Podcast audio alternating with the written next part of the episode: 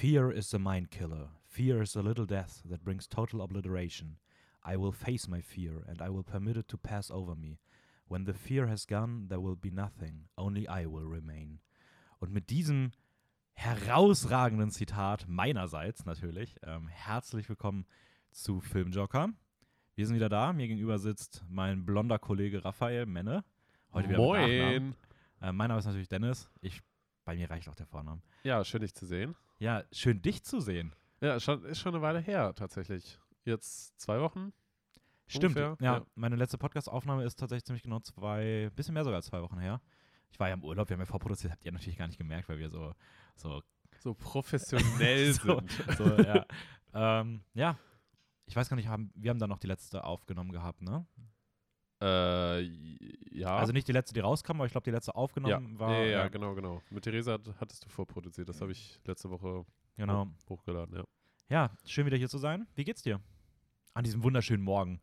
Äh, wunderschön. Es, es, es äh, ja, kommen die ersten Klänge durch von, von Hausfassade, die jetzt so langsam fertig zu sein scheint. Also wir sind bald durch mit dem ganzen Spaß, weil jetzt irgendwie Gerüst abgebaut wurde gestern und jetzt hängt hier so ein riesiger Transporter, den man so, so durch den Spiegel quer durch die Scheibe nochmal sehen kann.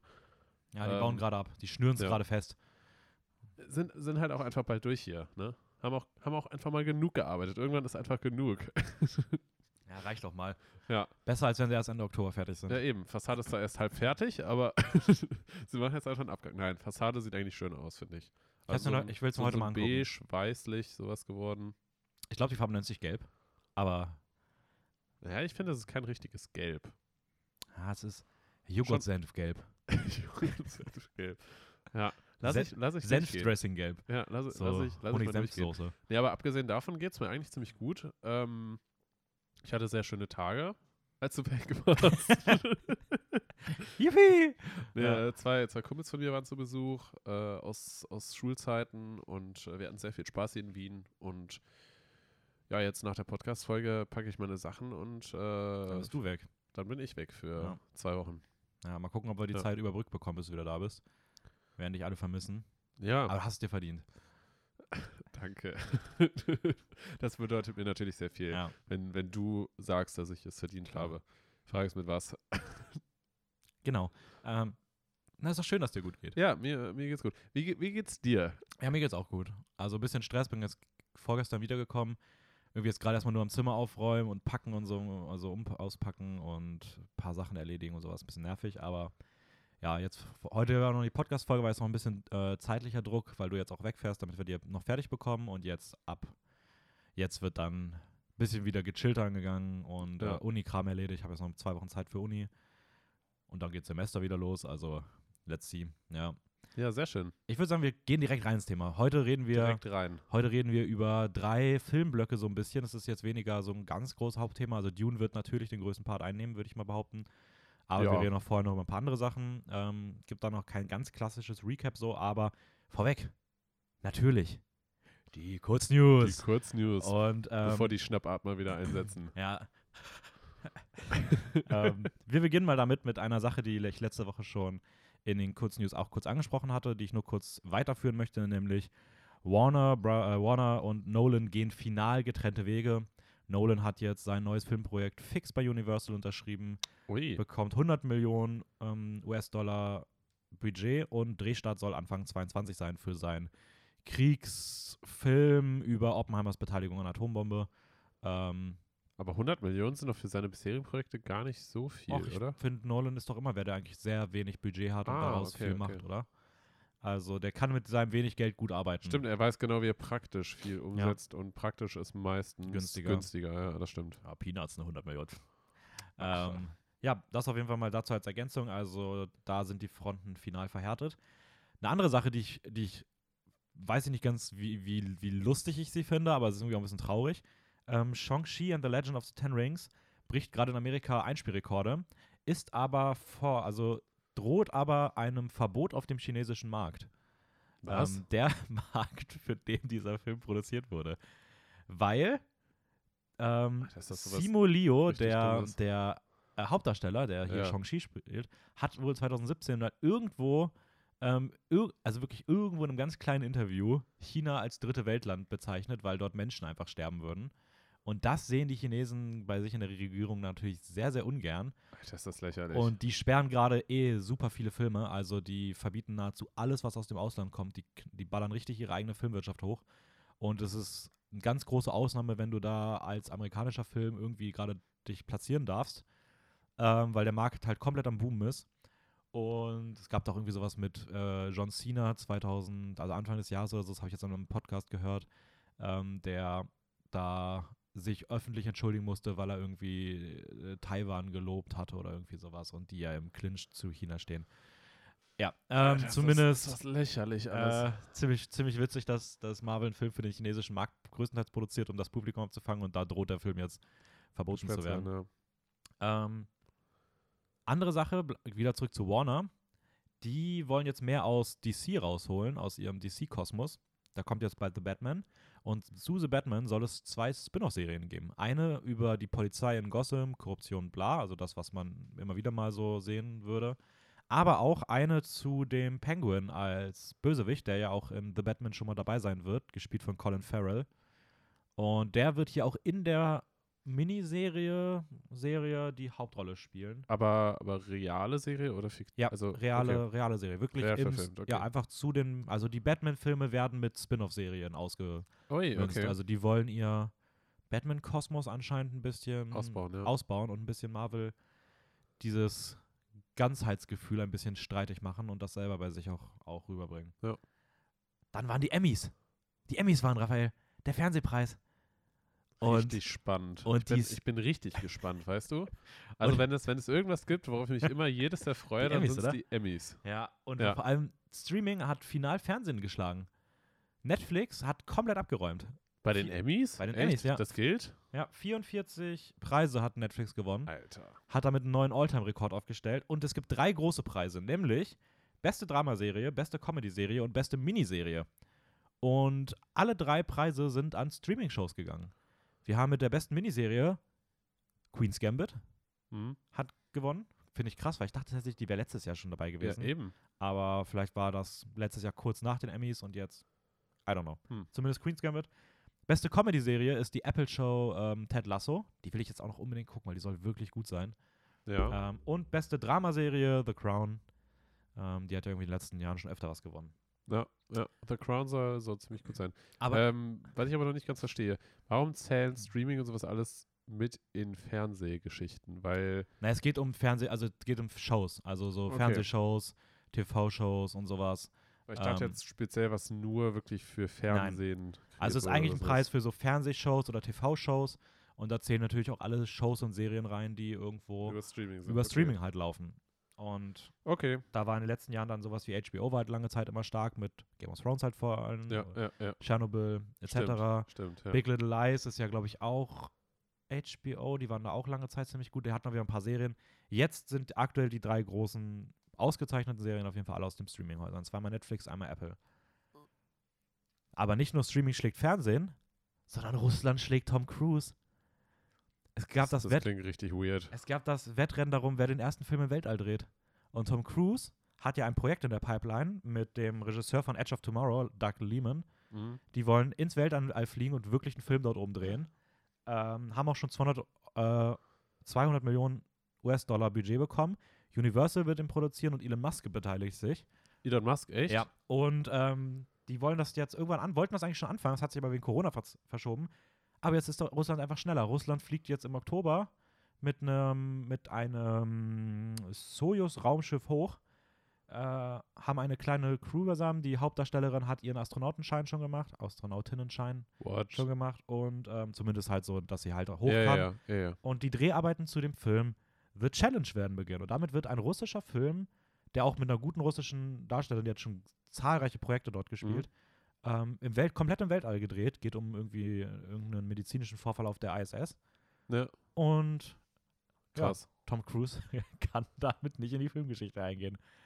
Ähm, Ja, also insofern doch, weil auch die weiteren Personen, die irgendwann mal im Weltall Filme drehen, was immer noch schon das fucking krass, ja, ja, Weltall ist ist. Also krass. das wird trotzdem immer noch wahrscheinlich ein riesiger Hit, glaube ich. Aber finde ich auf jeden Fall ziemlich cool. Ja. Ähm, Ja, aber wer weiß, ne? Also nein, will ich jetzt nicht aussprechen. Es ist ein schlechtes Omen, sowas. Aber wer weiß, ob das überhaupt alles so funktioniert, wie die Ja, sich das, das muss vorstellen. generell muss sowas natürlich erstmal Eben, alles klappen. Also auch muss- bei Es muss extrem, extrem gut geplant werden. Ähm, und im Weltall, also das Weltall ist das wahrscheinlich wohl feindlichste Territorium überhaupt für Ja, du für musst die ja auch gucken, Menschheit. wie funktioniert das mit Filmdrehen überhaupt. Ja, ja, eben. Die Daten sammeln, Ja, wie macht man, also ja, wird auf jeden Fall wird auf jeden Fall sehr, sehr spannend. Ähm, sollte das klappen, werde ich den Film auf jeden Fall sehen, weil es einfach fucking der erste Film aus dem Weltall. Ja. Also, ähm, das ist schon ziemlich crazy. Ähm, was ich dabei noch witzig finde, war so ein Interview, wo ich gelesen habe, dass die Russen gesagt haben, ah, wir wären richtig gerne mit den Amis zusammen hochgeflogen, um den Film zu machen, so beide gleichzeitig auf der ISS Ja. und sowas. Ich glaube auch wirklich, dass die ernst gemeint haben, aber jetzt haben sie halt einfach gesagt so, naja, aber die sind ja noch nicht so weit. Ja, dann entscheiden wir das Rennen halt lieber einfach für uns. Ja. das fand ich sehr, fand ich sehr mit- ja, sympathisch. Mondlandungen waren wir schon leider auf dem zweiten Platz. Da müssen wir jetzt wohl den ersten Film da oben drehen. Ja. Oh Mann. ich habe gerade ein bisschen bisschen, Frosch im Hals. hast, du, hast du dir die Stimme von deiner Oma geklaut. Ja. Sie ist typische, typische so Groß, Großeltern. Ähm, neue Trailer gibt's wieder. Das ist das letzte, womit wir es abschließen. Ich mache einen großen Trailerblock am Ende. Mhm. Da beginnen wir mit einem optisch schönen Trailer zu West Side Story, der aber, also ich weiß nicht, ich, War der nicht schon draußen? ja, aber jetzt ist nochmal so ein richtig auch mit, Musa mit, mit ganz viel Gesang und sowas gekommen, wo du wirklich in dieses Musical einblicken kannst. Und Ah, es okay. fühlt sich, es sieht schön aus, aber es fühlt sich so unnötig an. Also ich verstehe nicht, warum es diesen Film gibt. Wirklich, ich finde auch die Entscheidung, die Hauptrolle mit Ansel Elgort zu besetzen, der aus Baby Driver, Ja, ja. und irgendwie, keine Ahnung, damit auch diese Latino-Thematik irgendwie ein bisschen abzuschwächen. Ich finde es irgendwie schwierig. Ich finde auch, die Musik geht nicht so ins Ohr. Ich, ich weiß nicht. Ich bin irgendwie, ich war nicht begeistert bei dem Film, ich bin es immer noch nicht. Naja. Ähm, es gibt einen schönen Trailer zu dem Teen-Musical-Drama Dear Evan Hansen.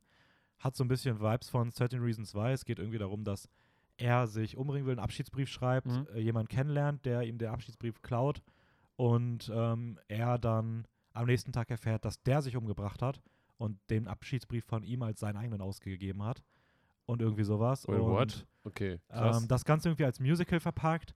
Ich finde die Trailer sehen irgendwie ziemlich gut aus. Der hat in Amerika gerade auch ganz gut Erfolg. Ähm, hat einen schönen zweiten Trailer bekommen. Fand ich, fand ich ganz nett. mhm. Ähm, auch ein Film, den ich gar nicht auf dem Schirm habe, ist The Humans. Da kam jetzt auch der Trailer raus. Steven Yeun spielt damit und Richard Jenkins aus beispielsweise Shape of Water. Also Steven Yeun kennt man ja aus Minari oder Ja, ja. Glenn aus Walking Dead. Ja. Ähm, generell noch viele andere auch im Cast, die große Namen sind. Ähm, sieht sehr ruhig aus. Ich habe keine Ahnung so wirklich, um was es ging. Aber wirkt doch erst wie eine Fernsehshow, aber scheint ein Film zu sein und ähm, sieht sehr vielversprechend aus. Ich glaube, da waren auch irgendwelche großen Personen beteiligt hinter der, hinter der Kamera. Also ähm, den vielleicht mal abchecken. Aber die beiden größten Trailer sind auch die, die ich dir gestern gezeigt habe. Mhm. Nämlich einmal Finch von Apple TV Plus, ursprünglich mal BIOS.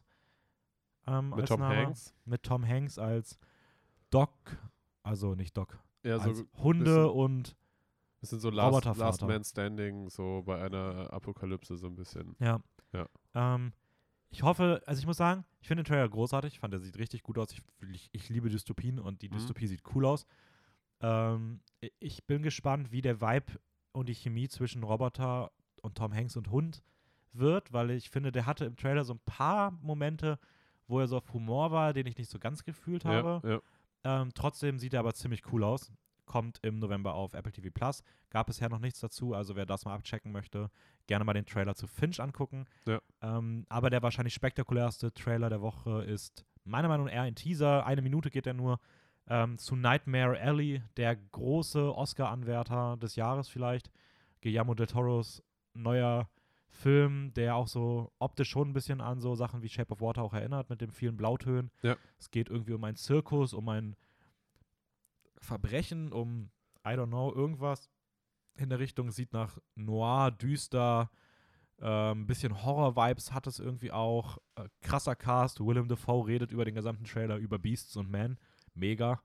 ähm, kann man nichts mit verkehrt machen. Der sieht ziemlich geil aus. Also, vielleicht kriegt ja Bradley Cooper endlich mal seine Oscar-Nominierung oder seinen Oscar. Ähm, er, ist, er wird ja so ein bisschen der neue, der neue DiCaprio, der ständig irgendwie irgendwas haben will und immer ausgelassen wird. Aber ja. Er kriegt Nominierungen, oder? Ich Weiß ich gerade gar nicht. Also er hat keine Nominierung für seine Regiearbeit in A Star is Born bekommen. Echt da war nicht? er richtig, richtig enttäuscht. Ja, das Ähm, verstehe ich. Bei Star is Born habe ich das Gefühl, war, war schon, schon richtig gut. Ja. Ist halt die Frage, ob seine Regiearbeit wirklich so gut war, dass man sie auszeichnet. Ja, gut, das, das muss, weiß ich jetzt aber- auch nicht genau. Ja. Ich glaube, es ist auch immer noch mal so eine Sache, wenn du Regisseur und gleichzeitig Schauspieler bist. Weil, also äh, ich frage mich halt, wie die Arbeit so am Set dann abläuft, weil du musst ja selber die ganze, ganzen Sachen spielen und gleichzeitig ja immer noch, es geht ja richtig viel Zeit dabei drauf. Ja, klar. Guck dir Leute an wie Zack Snyder damals bei Army of the Dead. Der war Regisseur, Drehbuchautor, Kameramann. Also Ja, ja, ähm, war auch nicht gut, aber das gibt's halt immer wieder mal. Clint Eastwood ist da auch bekannt für, dass der seine eigenen Hauptrollen spielt. ja, ja. Ähm, ja, Gut, aber bei manchen Sachen funktioniert das ja trotzdem voll. gut. Also, das kann halt, das war ja auch in der Stars Born gut. Also will, will ich jetzt gar nicht anmerken. Damit können wir sagen, können wir, kann ich sagen, damit würde ich sagen, kommen wir zum Recap. Ähm, wir machen das diesmal ein bisschen anders. Ähm, wir haben das nicht so ganz aufgeteilt, halt, wer was geguckt hat.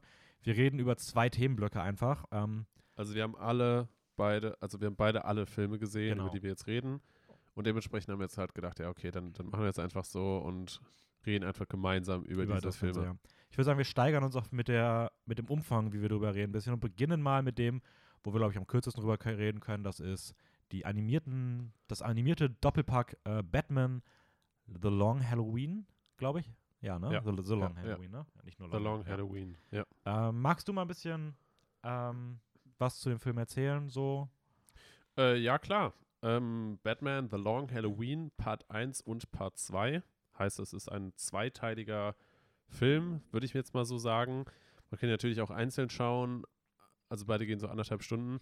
Aber man merkt ganz klar, dass, dass die Story gecuttet wurde und das quasi ein zweiteiliger großer Film eigentlich ist. Oder eine, oder eine große Experience, so ein bisschen. Ja, die kam, die kam ja auch, ähm, kurz zwischendurch vielleicht mal, die kam ja auch mit einem Monat Unterschied auf Blu-ray raus. Also, Achso, war echt nur so kam, kurze Zeit. also die waren okay. beide fertig, das war, der Film war komplett fertig und das war einfach, okay, das ist Teil 1. Ja. Und dann la- lassen wir die Leute das erstmal gucken. ein bisschen dann, zappeln, weil Genau. man warten will, wie, wie sie Genau. darauf reagieren und was, was so die Erwartungen sind und bla bla.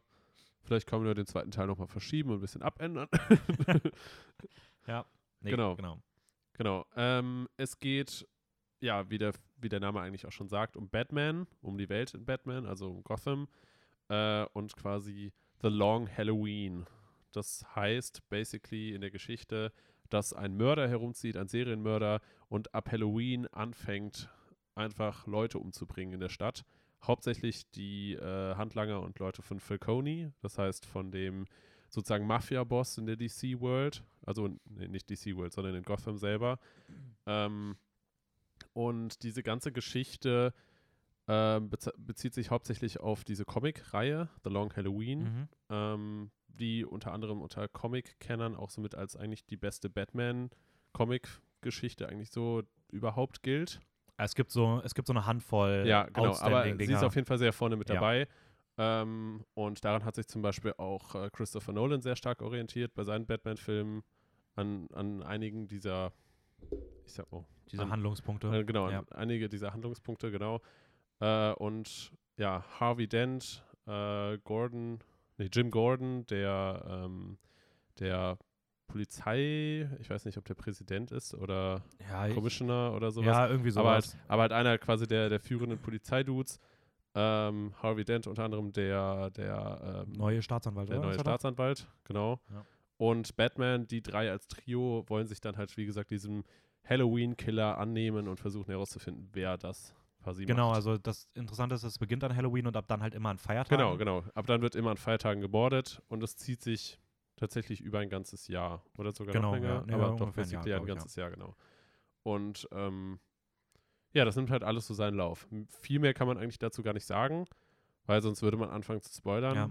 Und äh, ja, es ist extrem cool, weil man hat das Gefühl, man schaut quasi einer, einer direkten Comic-Verfilmung zu. Also als hätte sich das Comic so ein bisschen Zum Leben. zum, ist- ja, genau, so ja. verselbstständigt und würde so ein bisschen zum Leben erwachen. Ähm, und dass man sich halt sehr nah wahrscheinlich auch an der Hauptgeschichte dran gehalten hat, ist, ist schon ziemlich, ziemlich cool. Ja, was ich halt, was ich halt ziemlich cool finde bei dem Film ist, ich war überrascht, wie stark der Film Krimi ist. Mhm. Also wirklich dieses, es geht so viel um diese politischen Intrigen, um dieses, um diesen Machtkampf zwischen diesen, zwischen den ähm, Maronis und Falconis, also diesen beiden Familien Ja. in Gotham und dieses Untergrundgeschäft und wie so Mafia sich hochschaukeln kann und Familienverstrickungen und sowas. Also das ist ein super zentrales Thema in dem Film, ähm, gepaart mit halt wirklich einer sehr starken Krimi-Geschichte. Also dass wirklich dieses so ein bisschen auch Who's Done It, also wer war es, wer ist der Täter, Ja, ja. da, dann fährt Batman dahin, äh, versucht da irgendwie an Infos zu kommen, versucht da an Infos zu kommen. Es gibt diese Szene, wo er einfach vor seinem, vor seinem ähm, PC-Tool da steht und einfach verschiedene Verdächtige durchgeht. Ja. Und das ist irgendwie so cool. Und ähm, ja, keine Ahnung, ich mochte diese Stimmung total gerne. Das kann auch nur Gotham. Also, wenn man, ich will jetzt gar nicht zum Ende sagen, aber das Ende, wie es kommt, was, wer, wer es ist, mit was für einer Stimmung es dich hinterlässt, Ja. welche Moral es dabei auch einnimmt, das könntest du in keiner anderen Welt erzählen als in Gotham. Und das Ja. ist so gut gemacht und es hat mich so umgehauen. Ähm, keine Ahnung, ich finde auch die, alle Bösewichte, die drin vorkommen, Ja, ich, ich finde, Großartig. ich finde gerade die Bösewichte, gerade die Bösewichte machen diese ganze Welt noch so unfassbar interessant, weil, weil generell DC eigentlich zum größten Teil immer auf so einer eher realistischen Ebene bleibt, aber durch die Bösewichte trotzdem so ein bisschen auch Fantasy mit da reinkommt. Oder so ein bisschen, ja, ähm, weil, weil sonst war es ja immer so, ja, Batman, Batman hat eigentlich nur diese in Anführungsstrichen Superkräfte, weil er so reich ist und sich die ganzen Tools halt gönnen kann. Und sonst bleibt das Ganze halt immer auf einer sehr realistischen, so, so Krimi-Mafia-Ebene, wo halt so ein bisschen ja, der Staat versucht, gegen, gegen den Untergrund so ein bisschen den ganzen Abschaum halt so ein bisschen vorzukommen und halt da so die Mafia versucht zu unterbinden. Aber das jetzt halt gerade bei der Verfilmung jetzt oder halt dann auch aus den Comics trotzdem so Bösewichte wie Poison Ivy oder, oder ähm, ich weiß nicht, wie dieser komische irische Clown da, wie der heißt. ja weil, äh, Mad Hatter ist das, glaube ich. Ja, weil er wirkt ja auch so alleine von der Person irgendwie so ein bisschen so, als, als wäre er kein echter Mensch.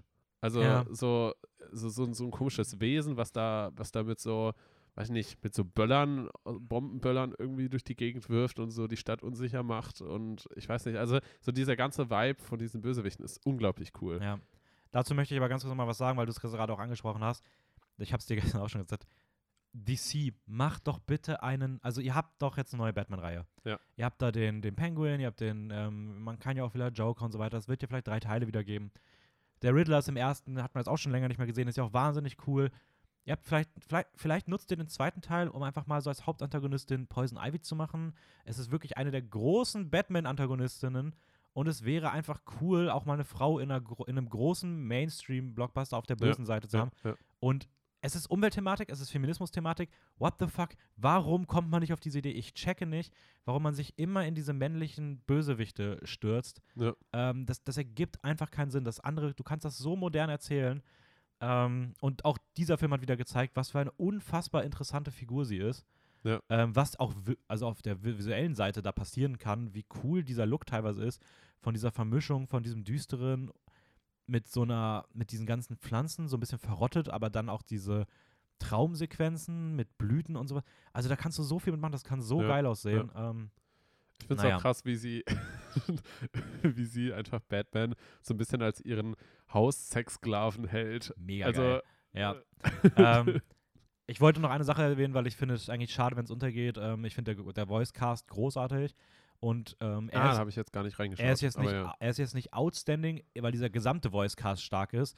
Aber da man immer wieder über großartige Joker-Leute redet, egal ob ähm, Jack Nicholson, Joaquin Phoenix ähm, oder Heath Ledger halt auf der einen Seite, aber auch im, bei, dem, dem, bei den äh, Voicecast beispielsweise Mark Hamill immer wieder gelobt Ja, hat. ja. Ähm, hier spricht Troy Baker den Joker und ich finde, er macht das wirklich, wirklich gut. Der Joker Also- hat echt eine geile Stimme, ja. Die sind alle gut hier, aber ich finde, Joker ist halt immer noch mal sowas, womit man auch schnell, wo man auch schnell dran scheitern kann, Mhm. weil die Leute sehr kritisch sind und Troy Baker spricht das großartig. Ähm, das wollte ich einfach nur an der Stelle mal erwähnen, weil ich finde, wenn man das schon dann gut macht und diesem Erbe gerecht wird, ähm, dann kann man da auch mal was zu sagen. Ja, definitiv, definitiv. Eine andere Sache. Wen ich, ah, eine Sache noch, äh, wen ich auch richtig, richtig cool finde, ist äh, Scarecrow. Ich finde, ich finde, Mhm. der hat so einen geilen Look in diesem Film Ja. und, und auch diese visuelle also dieses visuelle, weiß nicht, Feuerwerk gefühlt, was dann entsteht, sobald einer vergiftet wird. Ja, das war- Das, das- sieht schon echt verdammt cool ich aus. finde, die Szene hat auch, hat auch richtig krasse Horror-Vibes ja, bekommen. ja, ja, ja. Aber mega geil, ja. Und Find- das Ganze ich ist auch eigentlich fast nur möglich durch Animation. Also weil, weil sonst Voll, ist das, glaube ich, richtig, richtig schwierig, so, so echt wirken zu animieren. Also irgendwie zu, zu animieren, dass es realistisch wirkt. Eine ne letzte Sache, die ich gerne noch ansprechen würde beim Film ist, Ja. ähm, äh, die, die Batman-Figur. Bruce Wayne. Mhm. Ähm, ich persönlich muss sagen, dass ich die Batman und Bruce Wayne-Verkörperung in diesem Film komplett geliebt habe. Also ich finde, für mich ist das so genau die perfekte Art, wie Bruce Wayne und Batman wirken müssen. Und das hat für mich nochmal betont, dass ich, ich, ich mag Christian Bale Mhm. sehr, sehr gerne. Ich finde, es ist ein großartiger Batman. Ich finde aber nicht, dass er, dass er der beste Bruce Wayne ist. Also er ist ein richtig guter Batman, aber so als Bruce Wayne finde ich beispielsweise fehlt mir bei ihm irgendwie was. Da mag ich beispielsweise die, ähm, die, die Variante von Ben Affleck, finde ich, mag ich persönlich mehr, wenn man nur auf, die, auf diese Figur schauen würde Okay. den Film außen vor lässt, sondern wirklich nur auf diese Figur. Ich finde, Ben Affleck trifft irgendwie mehr diese Version von Bruce Wayne und, und, und Batman. So ein bisschen, bisschen bedachter oder, oder, oder was, was genau meinst du? Ja, also genau, ich finde halt, dass es so von der, ja, das dieses Bedachte, aber auch so ein bisschen, ich kann es gar nicht sagen, so dieses Businessman kommt ein bisschen ernster durch. Also ich, ich weiß gar nicht genau, wo, woran es liegt, aber ich, ich finde so diesen Look, wenn er dann da so steht mit seinem, mit seinen kurzen, gegelten Haaren, diesem leicht melancholischen Blick immer in den Augen, dem Mantel mit dem hochgeklappten Kragen und so ein bisschen eher so wirklich dieser, ja, ein bisschen so dieser lebensmüde Businessman. Ja, So, und nicht so, nicht so dieser lebensaufgeweckte äh, Frauenheld. So ein Ja, bisschen. also ich finde das, Oder, oder, selbst, selbst die Seite könnte wahrscheinlich irgendwie drin sein, aber ja, irgendwie ist, ist ich weiß nicht. Christian Bale als, als Bruce Wayne hat mir nicht so viel, so viel gegeben. Ich finde, er hat super Interaktion beispielsweise mit Alfred. Die Chemie zwischen den beiden ist großartig in den Ja, Nolan-Filmen. ja. Aber das ist halt immer so zwischenmenschlich. Aber wenn du dir das, wenn ich nur auf, wirklich nur auf die Figur gucke, dann war das immer so, ja, okay, er war gut, aber die Bösewichte waren immer viel interessanter. So. Ähm, und ich Ja. finde halt hier beispielsweise, finde ich, selbst in dem animierten Film, nee, also ich finde schon auch, dass Bruce Wayne oder Batman einfach super interessant ist. Und das gleiche gilt für mich auch für ähm, ja, die anderen DC-Filme, wenn, wenn du dir jetzt, keine Ahnung, also mit Ben Affleck, aber ähm, jetzt nicht von der Qualität der Filme, aber wenn ich mir jetzt einen Snyder Cut angucke, da finde ich einfach, dass Bruce Wayne einfach auch super interessant ist, wie er sich verhält, wie er so zu diesem ganzen Team steht, hm? ähm, seine Gedanken dazu, wie er das so alles managt, wie er so ein bisschen der Kopf der Dinge, des Dingens ist.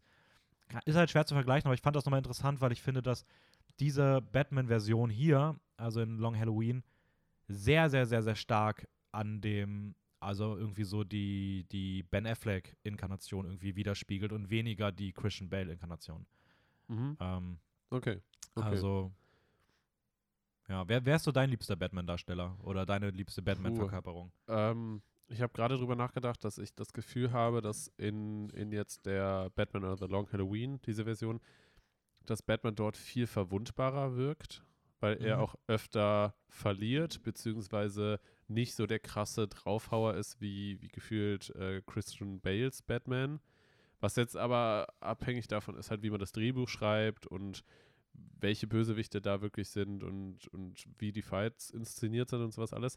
Aber, und das, das finde ich eigentlich tatsächlich jetzt auch bei The Long Halloween deutlich besser und cooler gelöst, ist, dass, dass der Film gar nicht so sehr auf, auf Fight-Szenen oder sowas aus ist, sondern vielmehr auf die Geschichte, die Geschichte zu erzählen. Und wenn dann mal so ein, so ein, so ein Kampf oder sowas inszeniert ist, dann dauert er auch meistens gar nicht so lange, weil dann der Bösewicht vielleicht so schlau ist und Batman schneller irgendwie vergiftet oder irgendwas in die Richtung und er deswegen abhauen kann und, sowas in die Richtung.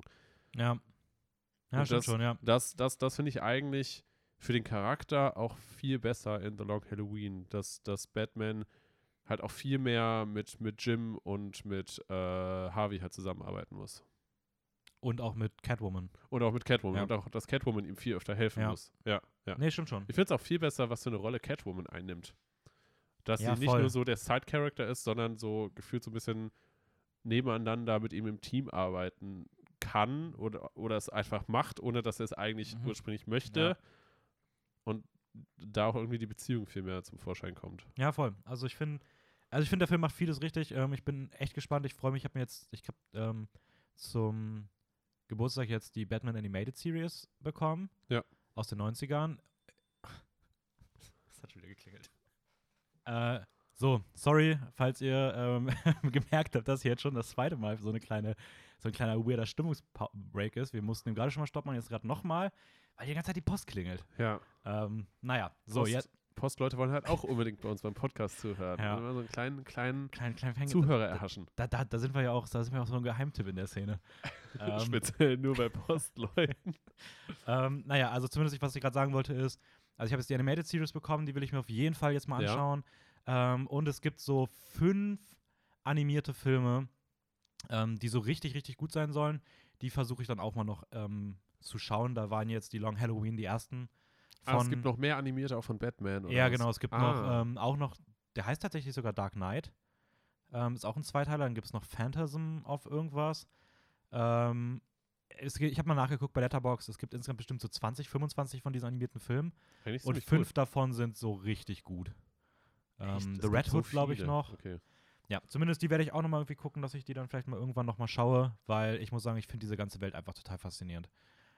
Und damit gehen wir rüber zum zweiten Themenblock, nämlich den Julia Ducournau ähm, Wird Filmen. diese ausgesprochen? Keine Ahnung. Du, Julia, Julia Ducournau. Du Cournau. Julia Ducournau.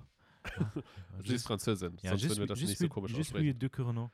Genau. Ähm, genau, wir, wir durften gestern auf der Presseverführung äh, vom Stadtkino, glaube ich, im Heidenkino bei uns in Wien, äh, den neuen Film von ihr sehen, Titan. Der hat jetzt gerade in Cannes die Goldene Palme gewonnen als bester Film. Das ist damit der erste Horrorfilm, der das mal geschafft hat. Was schon crazy ist. Und auch so. dafür, dass das erst ihr zweiter Spielfilm ist, auch Ja. ziemlich crazy.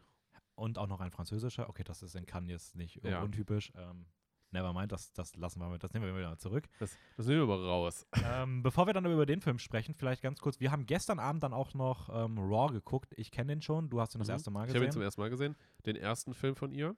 Genau, damit wir auch direkt beide an einem Tag geschaut haben und von 2015 ist der, ne? 2015, 2016, irgendwie sowas, ne?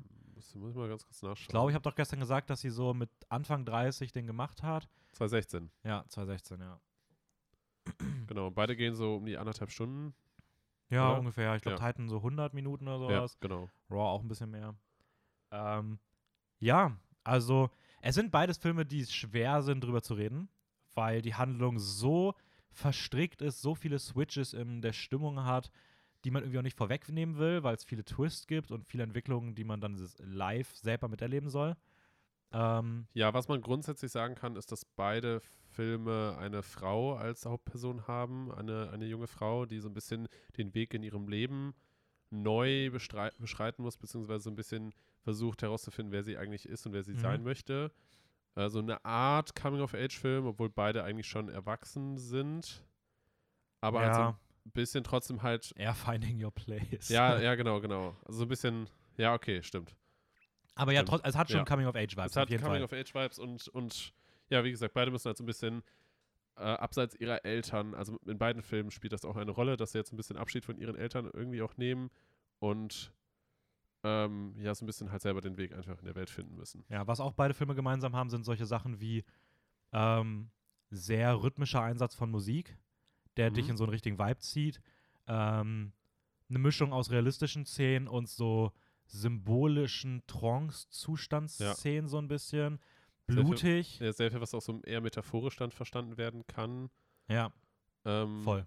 Und das sind halt viele auch der, ich sag mal, tendenziell Horrorszenen, weil die Ja. halt dann dementsprechend auch stilistisch und ähm, ja künstlich aufgebaut sind und auch gezeigt werden, wo man sich als Zuschauer zum einen what the fuck denkt und zum einen auch irgendwie fasziniert ist von dem Ganzen, was da gerade passiert und wie das, wie das inszenatorisch irgendwie in Szene gesetzt wird. Ähm, und was auf jeden Fall auch im Kopf bleibt. Ja, voll. Also, ähm, die Szenen brennen sich halt wirklich bei dir irgendwie so richtig auf der Netzhaut ein. ja. Weil sie sind halt so eine Mischung aus wahnsinnig schön, weil das Licht auch toll ist, ähm, aber auch sehr blutig teilweise, sehr, sehr, sehr verstörend und absurd und bizarr Ja, und ja. Sachen, die du so noch nie gesehen hast. Ähm, ja, das, das und auch viel. Sehr viel nackte Haut teilweise. Ja. aber irgendwie immer mit einer gewissen Ästhetik inszeniert Ja. und auch mit Und- einer Und Beiläufigkeit so. genau, und, und dass es, dass es ähm, gefühlt so oft gemacht wird, dass es gar nicht unbedingt erotisch oder sexualisierend wirkt oder sowas, sondern eher natürlich. Ja, voll. Und es wird ja auch immer so mit, also es wird ja ganz, ganz oft auch in Szenen verwendet, in denen es halt, in denen auch irgendwie was richtig Unangenehmes oder Schlimmes ja, passiert, ja, so, ja. was dich immer in so einen, ah, so eine ganz, so, so, ein Zwie so, ein, so ein komisch unruhiges, ungutes Gefühl. Weil dann auch, ich glaube, weil sehr, gerade auch nackte Haut, ähm, sehr viel auch so Verletzlichkeit und, und, Voll, äh, und auch so, so dieses pure, so ein bisschen auch Unschuld ähm, es gibt da, es gibt da eine, zeigt oder auch bedeutet, ja, was wolltest du ja, sagen? ich, äh, genau dazu, es gibt da eine sehr, sehr schöne Szene in Eastern Promises, glaube ich, ist das, äh, mit, mit, mit Viggo Mortensen, dem Herr der Ringe Aragorn-Darsteller Mhm. in der Hauptrolle, wo er in der Sauna ist und angegriffen wird und halt komplett nackt Ja. dann kämpft und das wird so krass brutal und blutig. Ja. Und diese Szene ist so heftig, gerade weil er halt keine Kleidung anhat und es einfach immer noch mal, also ein Messer geht durch Kleidung genauso durch wie durch die nackte Ja. Haut, aber, aber es, wirkt ist- so es viel wirkt, verwunder- ja, ja, verwundbarer. so. Ähm, das trifft da halt auch genau zu. Ja, das fand ich gerade irgendwie interessant.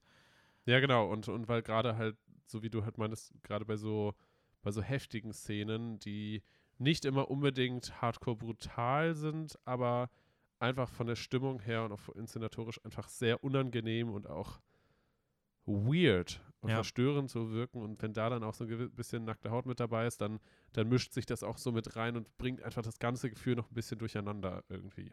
Ja. Ähm, was kann man ganz kurz mal, damit zumindest Leute grob wissen, ähm, um Ja. was es geht, Raw.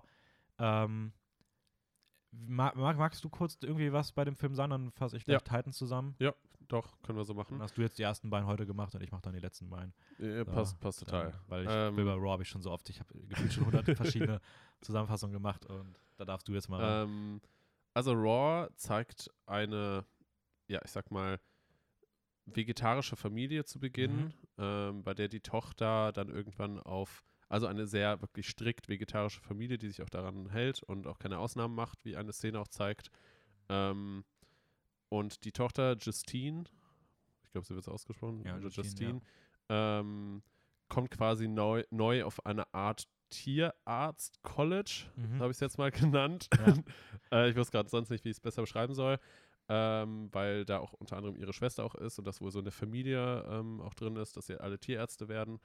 Ähm, und ja, dort trifft sie dann auf ihre, ich sag mal, partymachende Schwester und die beiden erleben so einiges miteinander. ja, sie ist halt komplett hochbegabt.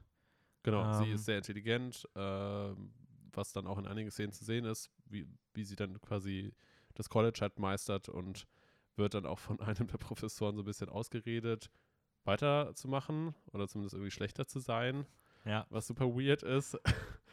ähm, genau, was ganz wichtig ist, ist zur Aufnahmeprüfung muss sie zum ersten Mal Fleisch essen und wird Ja. davon auch so ein bisschen von ihrer Die Schwester alten Tiermediziner. Genau, wird davon auch so ein bisschen von ihrer Schwester gezwungen.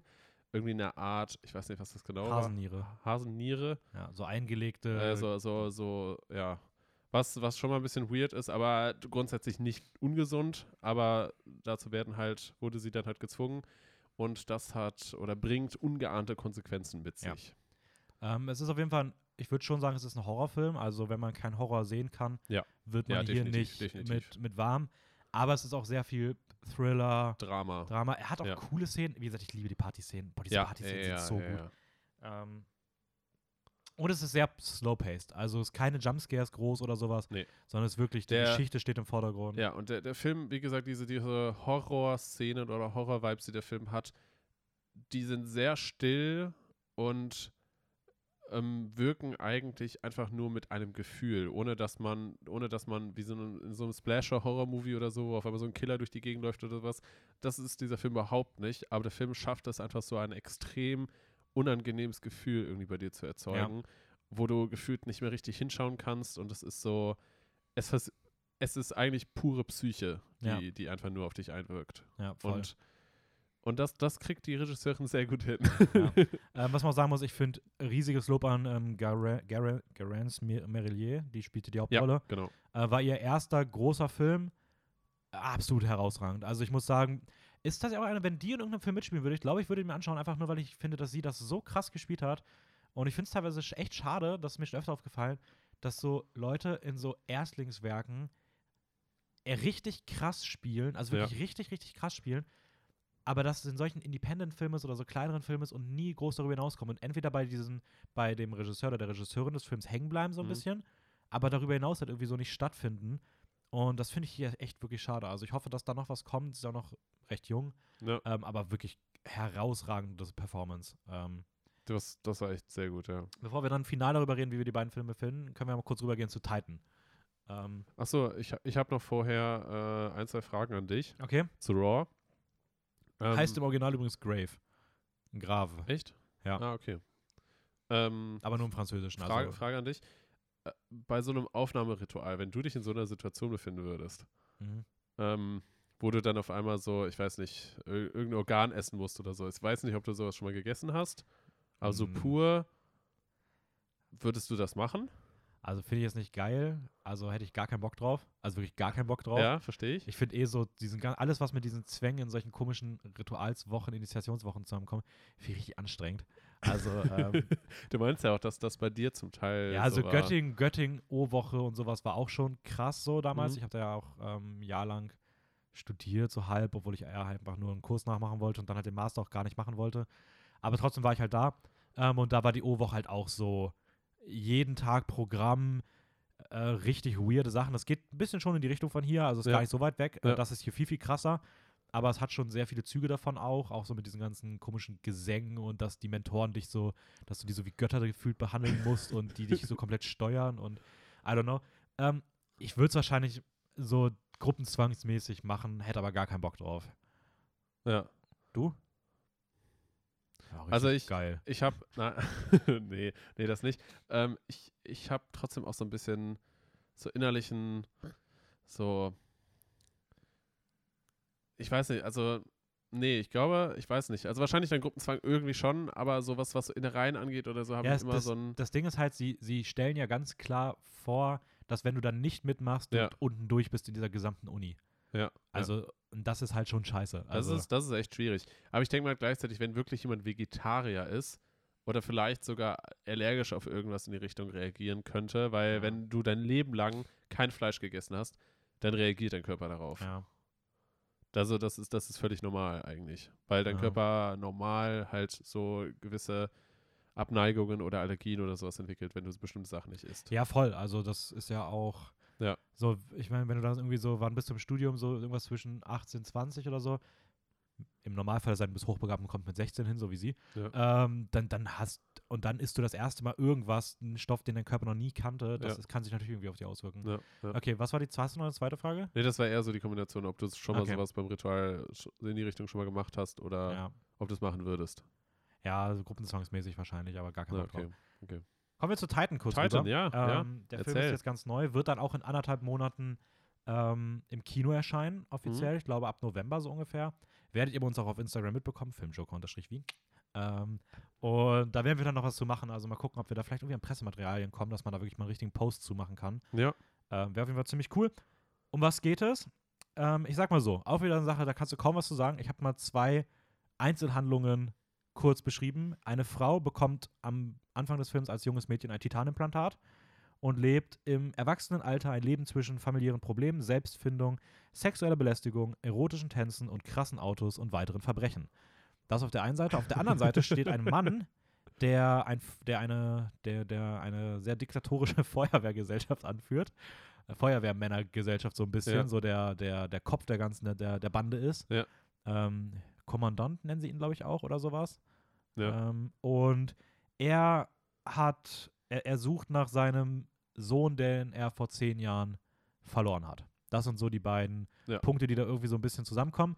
Ähm, man kann da nichts zu sagen, klingt ja erstmal super unbesonders, aber schaut euch einfach mal den Trailer an, Ich wenn glaube, euch das interessiert. was man Der ist vielleicht- schon krass. Ich glaube, was man vielleicht sagen kann, ist, ähm, dass sie, also die, die, die Protagonistin, dass sie psychisch etwas durch ist, nachdem Ja. sie einen Autounfall erlitten hat. Genau, also wo dann auch dieses Titanimplantat kommt. Genau, das hat genau. auf jeden Fall was mit ihr gemacht. Genau, genau. Sie war auch vorher schon so ein bisschen so, ist eine sehr ambivalente Figur auch, Ja. also bei der du nicht weißt, wie du wirklich zu ihr stehen sollst, gut oder böse. Ja. Ähm, hat auch so ein bisschen Promising Young Woman Vibes, sowas. Also dieses in diesem Genre lässt sich das so ein bisschen verorten, ist aber immer noch was komplett eigenes. Ähm, super absurde Handlung, viel schwerer zugänglich als Raw auf jeden Fall. Also, Ja. ähm, wo Raw dir eine recht klare Geschichte vorgibt ja, und eine, ja. Du so, kannst es so bisschen- greifen. genau, auch dass man sich bei Raw viel mehr mit den Personen auch identifizieren kann. So man ist neu irgendwo und versucht so zurechtzufinden im Unileben oder so ein bisschen so Ja, von zu Hause und zumindest vielleicht für uns. Ja. Also, weil ich glaube, dass Titan beispielsweise, ähm, was halt Titan richtig stark macht, ist so dieses im eigenen Körper wohlfühlen, mit dem eigenen Geschlecht identifizieren, generell Geschlechter und sowas. Und wenn du, glaube ich, in, an dem Punkt irgendwo, irgendwo ähm, ja, okay, so bist, ich. dann ja, ist halt Titan richtig krass, weil ich Ja, glaube, ja, da ja. kann Titan Ja, dir okay. richtig viel geben. Hat auch einen Ansatz, den es so bisher noch nie gab, wirklich. Ähm, und deswegen, also, ja, aber klar, ich finde auch, dass unabhängig davon ist Raw trotzdem leichter zugänglich, weil es einfach nicht so abstrakt, verschachtelt, ähm, ja, metaphorisch, ja. weird teilweise ist. Ähm, aber ja, ähm, Wechselbad der Gefühle, würde ich sagen. Also ich weiß im Kino, das war auf jeden Fall ein sehr heftiges Erlebnis. Bei weil, Titan meinst Ja, bei Titan, ja. weil es irgendwie immer wieder auch ein bisschen witzig ist durch so absurde Dialoge über Jesus oder komische Tanzmomente oder Musikeinlagen, Ja, aber dann auch richtig krass unangenehm verstörend werden kann. Ja. Super bizarr. Und man, man fühlt sich zum Teil, also wenn man dann so bestimmte Szenen sieht, wo, ähm, ich sag mal, wo die Protagonistin dann auch Dinge an ihrem Körper verändert, um anders zu erscheinen oder anders auszusehen oder so, fühlt man teilweise richtig mit und hat auch Oh echt ja. das Gefühl, dass es richtig unangenehm ist. Also Ja, ja, es ist, es ist super schwierig, dieses Gefühl zu beschreiben, aber es ist so ein, so ein, so ein innerliches einfach Unwohlsein und, und gleichzeitig aber auch irgendwie so die Faszination dafür, wie, wie man das so darstellt. Also Ja. wie, wie stark es wirkt. Ja, ich finde ich find vor allem halt auch so dieses, ähm, diese Paarung aus dieser Sache, genau diesem Gefühl, das du gerade beschreibst, gemischt mit dieser übertrieben krassen Selbstsicherheit, sowas zu inszenieren. Ja. Also so dieses Gefühl dafür, das optisch perfekt in Szene zu setzen, auch einfach so den Stil so krass durchzuziehen, diese Selbstsicherheit in der Musikauswahl, weil jeder Song, wenn er kommt, hittet komplett, aber auch so eine heftige, weil der Film hat eine krasse Thematik und du kannst damit richtig schnell Leuten auf den Schlips, glaube ich, auch treten. Ja. Auch gerade was das Thema, ein, wie, wie halt so mit nackter Haut umgegangen wird, wie mit dieser ganzen, diese ganze Opening-Szene mit diesen Autos und sowas und den Tänzen und so. Äh, da können auch Leute direkt sagen, ja, okay, ist gar nicht meins, was soll das? Aber es ist halt so gut umgesetzt. Und das muss man erstmal schaffen, wenn man erst einen Film vorher gemacht hat. Und ähm, ja, keine Ahnung. Also ich finde, ich finde, sie ist auf jeden Fall eine absolut herausragende Regisseurin. Und auch Ähm, Drehbuchautorin. Autorin. Auch weil, Drehbuchautorin weil sie auf ja jeden Fall, beide, ja. beide Drehbücher selber auch geschrieben hat und dem, dementsprechend auch genau wahrscheinlich wusste, wie sie das visualisiert darstellen möchte und wie sie diese Geschichte erzählen möchte. Ähm, weil das ist, glaube ich, und das hatte ich auch schon mal kurz gesagt, als wir gestern darüber geredet hatten, ähm, wenn man solche, ja, ich sag mal so, so eine Geschichte erzählen will von einer jungen Frau und das Ganze in so einer ähm, komischen Mix aus, aus Horror und Thriller und Drama irgendwie inszenieren möchte, ähm, dann, dann gehört da ja auch sehr viel kreativer, ästhetischer Ansatz halt Ja. auch zu. Und, und das, wie, wie wie jemand, der das Drehbuch nur schreibt, der hat ja vielleicht was ganz anderes im Kopf, als wie es von der Regisseurin oder vom Regisseur dann umgesetzt wird. Und da kann schnell mal eine Vorstellung irgendwie clashen, je nachdem, wie viel Mitspracherecht dann Drehbuchautoren da dann auch haben. Aber bei sowas, glaube ich, damit das auch wirklich richtig gut umgesetzt und inszeniert wird, muss da auch definitiv die Regisseurin selber auch mit am Drehbuch mit, mitwirken. Ja, voll. Ähm, und auch wichtig, sie hat halt wieder mit den gleichen Leuten zusammengearbeitet wie auch ja. bei Raw. Also Editor Jean-Christophe Bouzy, Kameramann Ruben Impens und ähm, Musik von Jim Williams. Ja. Ich finde, das ist schon wichtig, weil man merkt einfach diese Einheitlichkeit und dieses ja. wirklich auch Gespür füreinander, untereinander. Ja. Ähm, ja, was, was ich auf jeden Fall auch noch erwähnen möchte, ist äh, Agathe Roussel, Hauptdarstellerin. Absolut geisteskranke Performance, herausragend gespielt. Jede Facette dieser Figur kommt so gut rüber. Die hat auch noch nie was gemacht vorher. Das war ihr allererstes Schauspiel-Credit, glaube ich, bei Letterboxd. Das ist heftig. Ja. Ähm, also wahnsinnig gutes Casting. Ähm, gerne mehr. Ja, ich bin mal gespannt. Also ich hoffe, hoffe, hoffe, hoffe, dass dieser Film Minimum den Oscar ähm, für bester fremdsprachiger Film gewinnt, zumindest von denen, die ich bisher gesehen habe. Mhm. Mal gucken, was noch kommt. Ich hoffe, eine Nominierung wird es wirklich. Und nachdem jetzt ja so mit Nomadland und Chloe Zhao so ein bisschen der asiatische Markt nochmal gefördert wurde, aber auch vorher schon Parasite natürlich ganz klar da Mhm. war, ähm, wäre es schön nochmal jetzt in Europa ein bisschen mehr. Also ich finde, es gibt immer so diese Os Oscar hat, also die Oscars haben immer so ein, so eine Region, auf die sie sich mal ein bisschen konzentrieren. Äh, vielleicht kommt jetzt mal Europa ein bisschen Wertschätzung zu und so einen, weiß ich nicht, so einen Titan dann mal der als besten Film zu nominieren, wäre natürlich auch cool. Ähm, Ja. Es kommt natürlich noch die Oscar-Season, also mal gucken, welche Filme am Ende da die Nase vorne haben werden. Aber würde mich auf jeden Fall freuen, wenn, wenn sie auch in Amerika und damit bis, bei der bisschen breiteren Masse äh, ein bisschen auf, ähm, ja, auf, Auf Akzeptanz auf stößt. nee, nicht auf oder Akzeptanz, weil das würde ja so bedeuten, dass sie sie nicht akzeptieren, sondern eher Okay. so, ja, dass man Aufmerksamkeit bekommt. ja, dass sie Aufmerksamkeit ja, bekommt, ja. weil ich finde, sowas ist für mich ungefähr auf einer Stufe mit so Filmen von Jordan Peele, so Get Out und Mhm. Us ist natürlich was komplett anderes, aber wenn diese Filme ein großes Publikum finden, können es diese Filme eigentlich auch.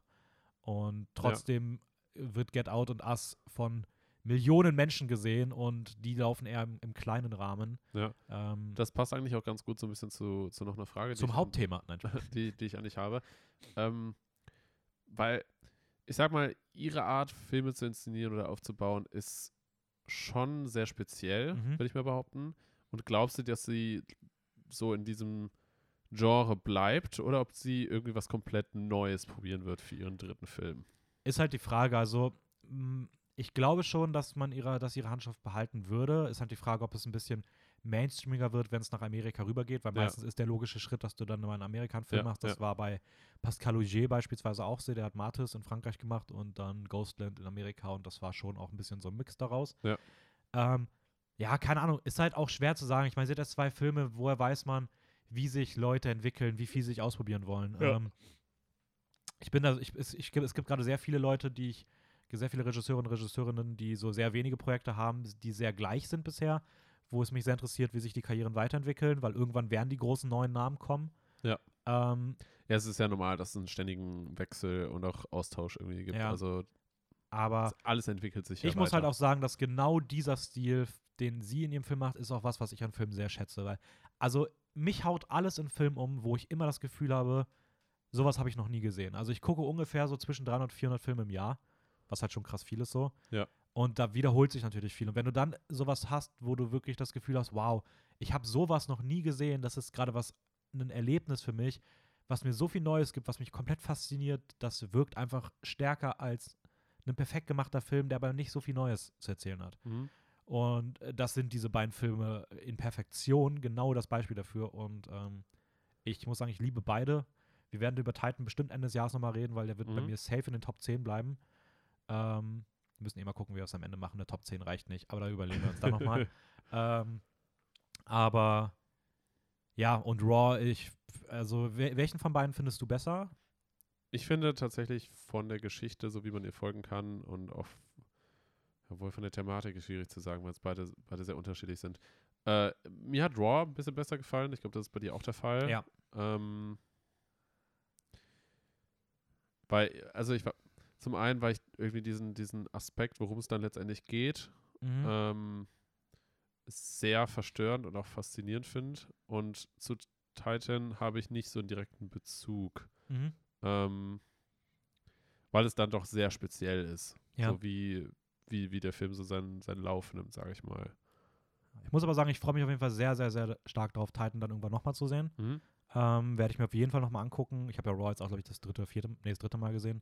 Ähm, ja, die werden auf, ich glaube, das werden so Filme sein, die werden mich mein Leben lang begleiten. Also die haben einfach irgendwas und ich würde die aber auch bei, beisteuern. Also ich finde auch Raw den bisschen besseren Film. Ich Ja. habe beide gleich geratet, aber trotzdem finde ich Raw persönlich noch eine Spur besser. Ähm, ja, und würde sagen, damit gehen wir rüber zu Dune. Ähm, maybe überziehen wir heute ein bisschen, aber Ja, wir haben jetzt noch eine halbe Stunde, also ja, ich glaube, das mal gucken, ob es reicht. echt? Meinst du? Ich habe Okay. schon recht viel zu Dune. Ähm, Okay. Endlich erschienen, zwei Jahre warten, war angesagt. Und ähm, ganz am Anfang, wenn man im Film sitzt, erscheint Dune Part 1. Ähm, das heißt, wir Part haben One Hä? heißt vielleicht potenziell ja, sieht ja ganz gut aus. Ja. Ähm, zweiter Teil. ich habe heute Morgen so irgendwas von dem dritten Teil gelesen, ähm, Messiah. Also vielleicht verfilmt er auch noch weitere Bücher. I don't know. Das wäre auf jeden Fall ziemlich cool. Aber ist mir alles egal. Hauptsache, es gibt den Part 2. Der Rest ist alles dann ähm, Goodies obendrauf. Ähm, aber das ist wichtig. Ich finde, das ist ganz, ganz, ganz wichtig zu wissen, weil ich finde, bei der, wenn man über den Film redet und auch kritisieren möchte, es ist wirklich ein aktiver Part 1 und ich finde, als das muss man ja auch betrachten. Das ist schon mal vorweg. Ja. Ähm, herausragender Cast äh, kann man jetzt, muss man jetzt nicht direkt jetzt nochmal ganz ausführlich drüber reden. Timothy Chalamet, die Hauptrolle, Rebecca Ferguson dabei, Oscar Isaac, äh, Jason Momoa, also hier aus Game of Thrones, der Karl Drogo, Ja. Stellan Skarsgård, den man auch in zahlreichen Produktionen sieht, Josh Brolin, Javier Bardem, Dave Bautista, Zendaya, Charlotte Rampling. Ähm, woher man die alle kennt, das werden wir jetzt nicht nochmal aufzählen, da verzetteln wir uns drin, aber es sind Ist so die Leute, die in Filmen im, als Nebencharakter immer diese Filme auf ein anderes Level nochmal heben. ja. So tendenziell in den letzten zehn Jahren haben diese Schauspieler sehr viel Bekanntheit erreicht, würde ich mal Ja. behaupten. Aber ich finde wirklich, es sind wirklich für mich genau diese Schauspieler, die du in einem Film dazu packst Ja. und die diesen Film auf ein anderes Level heben. Und da hast du in den meisten Filmen immer einen davon drin. Und hier sind sie alle. Dieser ganze Cast setzt sich gefühlt nur aus diesen Leuten zusammen. Ähm, und das ist komplett krass. Also, ähm, ja, das, das vielleicht mal so kurz, kurz vorweg. Wir können gleich noch mal über die Figuren reden. Mhm. Aber ich würde mal vorher ganz kurz die Handlung zusammenfassen, damit einfach alle mal kurz Ja. abgeholt werden, um was es geht. Und auch ins Kino gehen. Und natürlich auch ins Kino gehen, aber diesen Aufruf werde ich heute noch öfter sagen. ähm, es geht um Paul Atreides. Paul Atreides wird halt gespielt von Timothy Chalamet, Mhm. ist der Thronnachfolger seiner wohlhabenden Familie. Die leben auf Callahan, das ist so ein Planet, der erinnert ein bisschen schon so an so, ich, ich, man kann es auf jeden Fall als, als so typische europäische verregnete Erdenregion irgendwie sehen. Das ist so ein bisschen grün, ja. ein bisschen, bisschen Steine. so vielleicht Naboo ähnlich oder sowas, wenn man das mit Star Wars vergleichen würde. ja, ja, so Ja. ein bisschen. Bisschen, Also könnte auch in der Nähe von Winterfell liegen. ähm, genau, die leben halt auf diesem Planeten Callahan. Ähm, es gibt aber noch einen zweiten Planeten, der ganz wichtig ist, nämlich Arrakis, auch genannt Dune, ein Wüstenplanet. Ähm, und dort leben die Fremen, das ist so ein aufständisches Wüstenvolk, die da so Ja. ein bisschen versteckt die leben. sind so einheimisch eigentlich. Genau, und ähm, auf diesem Planeten Arrakis, Schrägstrich Dune, ich glaube, wir nennen ihn jetzt einfach mal Dune in Zukunft, Ja. ähm, kann man Spice abbauen. Spice ist eine Art Gewürz, was in der Luft ist, ähm, was im Sand ist und was so ein bisschen so einen Schimmer hat und das setzt dich in einen psychedelischen Zustand so ein bisschen, gibt dir einen krassen Rausch, ist aber auch ganz, ganz, ganz wichtig für ähm, interstellare Reisen. Also du kannst nur interstellare Reisen mit diesem, mit diesem einen Stoff ermöglichen und deswegen ist es halt der mit Abstand wertvollste Stoff im ganzen und die wertvollste Ressource im gesamten Kosmos. Mhm. Ähm, Das dort ist ja auch ein bisschen an, an äh, also beziehungsweise Star Wars hat sich das auch so ein bisschen von Dune abgeschaut, weil Spice ist ja auch in Star Wars quasi so die, die Droge, die so äh, universal stimmt, ja. gehandelt Ja. wird. Ja. Ähm, es gibt auf diesem Planeten dann die Hakonen. Das ist ein auch wirklich klar gezeichnet böses Volk. Mhm. Ähm, alle tragen so, alle sind sehr weiß, tragen Glatzen und haben schwarze Rüstungen und die leben dort in einer, die herrschen dort mit einer sehr eisernen Faust. Die werden dann aber vom Imperator abgezogen von diesem Planeten und die Familie Atreides wird damit beauftragt, von Callahan nach Dune zu reisen, um dort die Herrschaft zu übernehmen und diesen Spice-Abbau weiter zu garantieren. Mhm. Ähm, und so kommt es halt, dass dann auch Paul Atreides und seine Familie den Planeten wechseln, dort ankommen und auch mit diesen Fremen halt konfrontiert werden. Man merkt aber auch, dass mehr dahinter steckt, Mhm. ähm, dass es natürlich auch böse Absichten dabei gibt. Es ist halt ein ganz klares Gut gegen Böse. Ähm, viel klarer als man es, also es hat man lange nicht mehr gesehen. Also es ist schon klar gezeichnet, okay, hier gibt es eine absolute gute Seite und eine absolut böse Seite und wenig bis gar nichts dazwischen. Ähm, und gleichzeitig wird Paul zu dieser Zeit mehrfach von Träumen heimgesucht, von Visionen, ähm, die alle auch mit einer Prophezeiung zusammenhängen, die auch wiederum mit der Herkunft seiner Mutter zusammenhängen, die eine, äh, jetzt muss ich kurz mal gucken, wie sie nochmal heißen. Äh, sie heißen, sie heißen. Diese, die mit der Stimme quasi ja. Dinge machen können, befehlen Äh, können. Bene Gesserit. Ähm, eine Hexe, irgendwie sowas wird es ein bisschen übersetzt. Eine Bene Gesserit, die übernatürliche Fähigkeiten ein bisschen haben, die Ja, dann auch ja. in Paul sich widerspiegeln. Das so ein bisschen erstmal zur Rahmenhandlung. Ähm, Erinnert so ein bisschen an tatsächlich auch, Star Wars hat sich das, glaube ich, auch ein bisschen abgeschaut. Ein bisschen Ja. so wie, wie wenn man mit der Macht äh, quasi Leuten Dinge befiehlt und die sie dann ausführen. Genau, das finde ich jetzt auch ganz wichtig zu wissen. Dune war zuerst da. Ja, Star genau, Wars- Genau. Deswegen sage ich das auch gerade immer wieder. Genau, Star Wars ja. hat sich das von Dune abgeschaut. Also wenn hier Ja. Leute kommen mit, oh, das ist ja von Star Wars alles. Nee, also Star Wars ist auch bekannt. George Lucas war ein riesen Fan von Dune. Ja. Hat sich da ganz viel abgeguckt. Nicht abgeguckt, einfach neu, also inspirieren lassen. Ist ja, Ja. voll okay. Beides groß, ja. also großartige Filme. Star, Star Wars ist ja auch eine schlecht machen. komplett eigene Welt. Die komplett Ja, voll. Aber Also- es ist ja auch völlig normal, dass man sich von anderen Dingen inspirieren lässt und vielleicht auch Kleinigkeiten übernimmt, ein bisschen anders auslegt, weiterentwickelt. Ja. Genau. Ähm, genau, ich finde, ähm, können wir, jetzt können wir ein bisschen über die einzelnen Aspekte reden. Also ich Mhm. finde, wir können das einfach mal so ein bisschen durchgehen. Und als erstes würde ich sagen, für mich die ganz, ganz, ganz, ganz große Stärke von Dune, und das ist ein absolutes, also das ist ein riesiges Lob auch an, an Denis Villeneuve, weil das gerade bei dem Stoff und auch wenn man sieht, was da alles mit reinhängt, das muss man schaffen, das Worldbuilding. Das Worldbuilding ist absolut insane. Also wie diese Welt oder wie diese Welten aufgemacht werden mit ihren ganzen Besonderheiten, mit dem visuellen Look, mit dem technischen Fortschritt, mit den Völkern, wo sie sind, wie sie sind, wie sie zueinander stehen und sowas. Ähm, ich, das, also das ist für mich auf einem Level mit diesen ganz, ganz großen Franchises der letzten 50, 60 Jahre, wo eigentlich für mich nur Star Wars, Herr der Ringe und Game of Thrones, wenn überhaupt, reinzählen können. Mhm. Ähm, ich finde, das hat sonst nichts erreicht, auch mit dieser Detailgenauigkeit nicht. Ähm, und da ist es, da, da kommt es für mich nicht nur ran, sondern ist wirklich mit denen auf einer Stufe, meiner Meinung nach zumindest. Also wenn man nur das Worldbuilding anschaut. Ja, doch, schon. Also, keine es ist halt, es ist halt jetzt noch schwierig so abzusehen, weil, und das hast du ja auch gesagt, weil es der erste Teil ist. Ähm, man versteht vieles noch nicht so direkt, aber wie du halt sagst, das Worldbuilding funktioniert sehr gut. Also, dass man eigentlich zumindest versteht, in was für einer Welt sie sich befinden und was drumherum vielleicht noch für Personen eine Rolle spielen, die erwähnt werden, aber vielleicht noch nicht erschienen sind. Ähm, dass man halt einfach so ein bisschen versteht, was grob passiert, aber noch nicht genau der Handlung vielleicht folgen kann. ja, aber das ist ja eigentlich auch voll gut. Ja, ja, ja, sowieso, also, sowieso. also ich, ich, das ist ja, wie gesagt, ich finde, das ist halt auch sowas, was Herr der Ringe, Star Auch Wars etc. Ja, auch ja, gemacht haben. Game of Thrones, du, du, bei Game of Thrones checkst du manche Sachen erst nach sechs Staffeln. ja, ja, das stimmt. So, das wo dann stimmt. irgendwelche Motivationen endlich mal aufgedeckt werden oder Ja. sowas. Oder das erste Mal irgendwas zu sehen ist. Bei Herr der Ringe, die sind am Anfang kaum weit gekommen. So. Also da wird Ja, auch ja. so viel erst, erst Nach später und erzählt. Und nach, das ja. sind halt Sachen, für die man diese Filme halt feiert oder diese Serien halt Ja, feiert, weil ja. es halt dieses Wiederschauen, tiefer eintauchen, ja. nochmal auf Details achten. Das ist ja genau das, was, was diese epischen Filme halt einfach auch in so. Perfektion ja, machen, so, ja. weil du kannst immer wieder in diese Welt eintauchen, weil es halt sich so viel Zeit nimmt, so detailliert in was einzusteigen. Und bei Herr der Ringe hast du diese ganzen weirden Besonderheiten mit ähm, Galadriel, glaube ich, mit diesem Licht in der Flasche, mit äh, irgendwelchen verschiedenen Reichen, da leben die, da sind Geister, da ja, sind irgendwelche so viele unterschiedliche und- Völker und auch und auch Welten und Ja. Ebenen und was, was halt alles passiert und was alles reinspielt.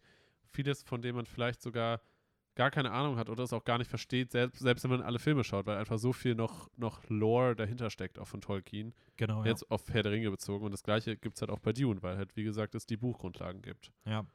Die ja auch richtig lange als unverfilmbar galten eigentlich, weil sie so komplex und besonders ja. eigentlich waren. Ich habe auch überlegt, ob ich den alten Film von David Lynch aus den 90ern nochmal gucke, der ja sehr kritisiert wird immer wieder. Aber ich wollte mir irgendwie nicht die Handlung spoilern, weil ich ähm, Ah ja, Angst habe, dass der okay. mir zu viel erzählt, was Ja. schon was noch passieren würde. Ja. Ähm, werde ich dann wahrscheinlich nach dem potenziell zweiten Teil dann nachholen. Ähm, deswegen werde ich dazu auch nicht, kann ich das kann ich, kann und will ich dazu auch nicht sagen. Habe auch die Bücher nicht gelesen, ähm, noch nicht, werde ich vielleicht auch mal irgendwann noch machen. Ähm, du hast sie hier liegen. Ja, ich habe ich hab die, ersten beiden, die ersten beiden Teile habe ich. Äh, eins steht da oben auch im Regal. Ja. Ähm, ja, ich habe ich hab mal die erste Seite reingelesen und dann schnell gemerkt, so, hm, es ist doch recht, ja, auch mit recht schwierigem Englisch äh, Ja. geschrieben. Das heißt, da muss man sich halt wirklich reinarbeiten und halt, dass man auch alles versteht. Und gleichzeitig dachte ich mir dann auch, hm, ja, wenn ich jetzt die Bücher anfange oder zum Teil auch lese bis zum Film, zum einen wäre es super viel Zeit, die ich rein investieren muss, und zum anderen wäre es halt dann die Frage, ich, also, ob ich dann den Film noch so genießen kann, Mhm. wenn man halt viel von Handlungen schon, schon weiß und versteht. Oder ob es halt im Nachhinein eher eine größere Belohnung wäre, wenn man die Filme gesehen hat, dann nochmal die Bücher zu lesen. Ja, voll. Man dann viel mehr auch die Welt noch dahinter versteht. Ja. Ähm, bevor wir vielleicht nochmal weiter auf so Einzelaspekte eingehen, was wir vielleicht trotzdem mal am Anfang einfach mal machen sollten, wie fandst du den Film denn so ganz allgemein? Also einfach wirklich mal jetzt so, was ist so deine Gedanken dazu? Ähm, Also, ich fand generell so Ersteindrücke auch vom Kino erlebt und sowas alles. Es war alles sehr groß, gigantisch, episch, laute Musik, sehr viel Sand. ähm, und ich habe mir so ein bisschen die, die Frage gestellt oder den Gedanken, der mir so im Kopf geblieben ist, so, wird der Film diesem ganzen Aufgemache gerecht? mhm. Und damit hatte ich so ein bisschen meine Schwierigkeiten. Abgesehen davon fand ich, war halt das Erlebnis trotzdem einfach extrem, extrem gut. Mhm. Also ich hatte trotzdem sehr viel Spaß, aber ich muss sagen, ich weiß nicht, ich war nicht so krass gehypt vorher. Ähm, ist auch nicht das Schlechteste. nein, also, ist nicht unbedingt das Schlechteste, aber vielleicht hätte mir das so ein bisschen, bisschen mehr Freude daran irgendwie gegeben. Also ich weiß nicht, weil für mich wirkte das Ganze einfach noch so ein bisschen, natürlich mit dem Hintergrund, dass der erste Teil ist, aber noch so ein bisschen, es wirkte noch ein bisschen verloren. Mhm. Ähm, wa was meinst du damit, er wurde, also ob es dem gerecht wurde? Ähm, ja, ich finde, ich finde, wenn man im Kino war, äh, dann, dann hat man halt gemerkt, ja, okay, es gerade durch die Musik, die halt von Hans Zimmer äh, kommt, ist alles extrem episch und groß und gigantisch und, und das wurde dann natürlich untermauert, indem man halt sehr große Weitereinstellungen auch gemacht hat. Und ähm, ich weiß nicht, manchmal wirkt es ein bisschen zu episch.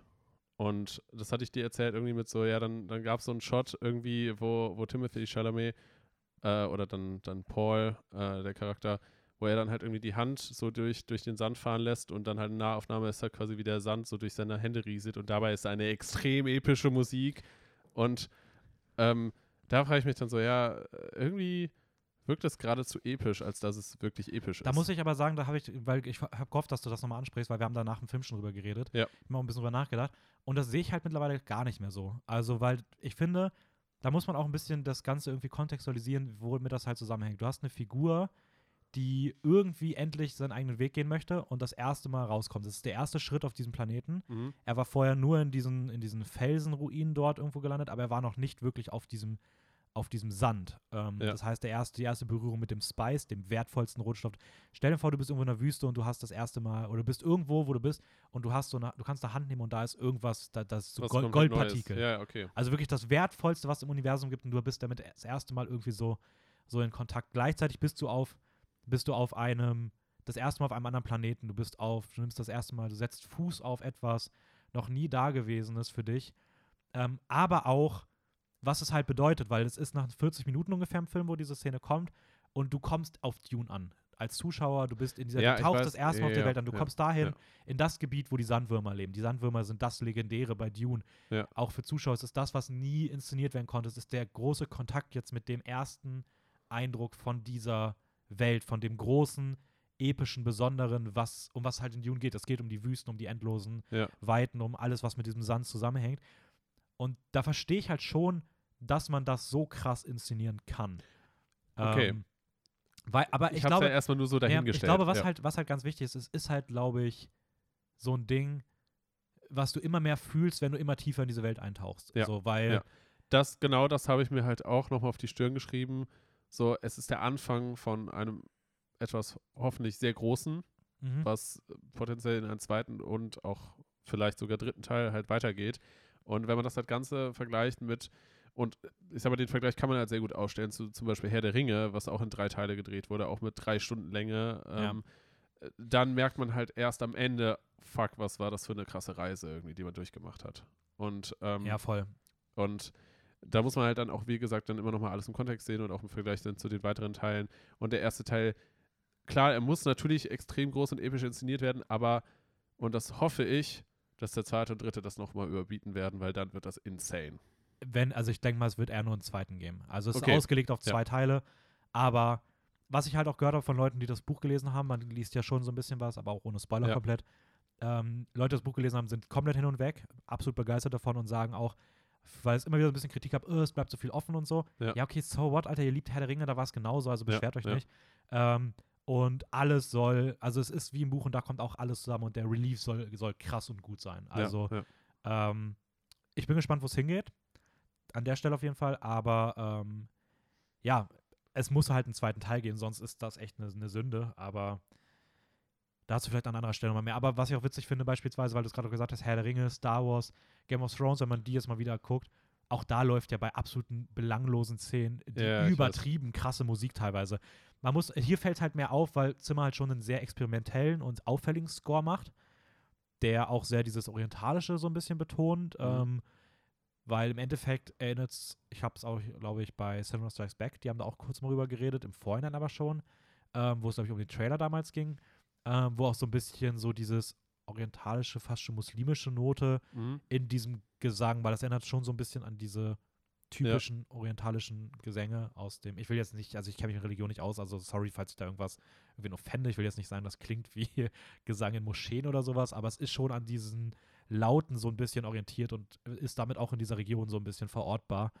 Ähm, Ja, gerade gerade halt mit, mit Wüste und, und den Fremen halt ja, auch und ja, sowas. ja. Ähm, Also deswegen, ich finde, das ist ein super interessanter Score, der natürlich viel mehr auffällt, weil er halt ein bisschen mit unseren europäischen oder westlichen Hörgewohnheiten bricht und Ja, dadurch ja. fremd wirkt. Ja. Dadurch halt auch vielleicht ein bisschen auffälliger ist als halt ein eher anschmiegender Score in Lord of the Rings oder Ja. Game of Thrones oder sowas.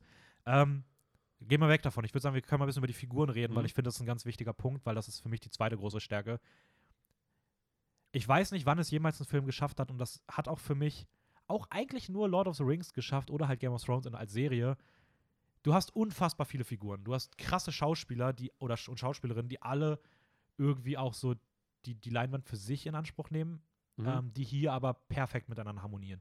Egal wie wenig eine Figur zu sehen ist, jede Szene sitzt, jede Beziehung unter den Figuren ist in Perfektion ausgearbeitet. Ich wüsste nicht eine Sache, wo ich sage, oh, die sind jetzt aber nicht so gut rübergekommen oder ja, der fällt jetzt irgendwie ein bisschen ab oder sowas. Also alle funktionieren in den wenigen Szenen, jeder kann strahlen, jede Figur ist interessant.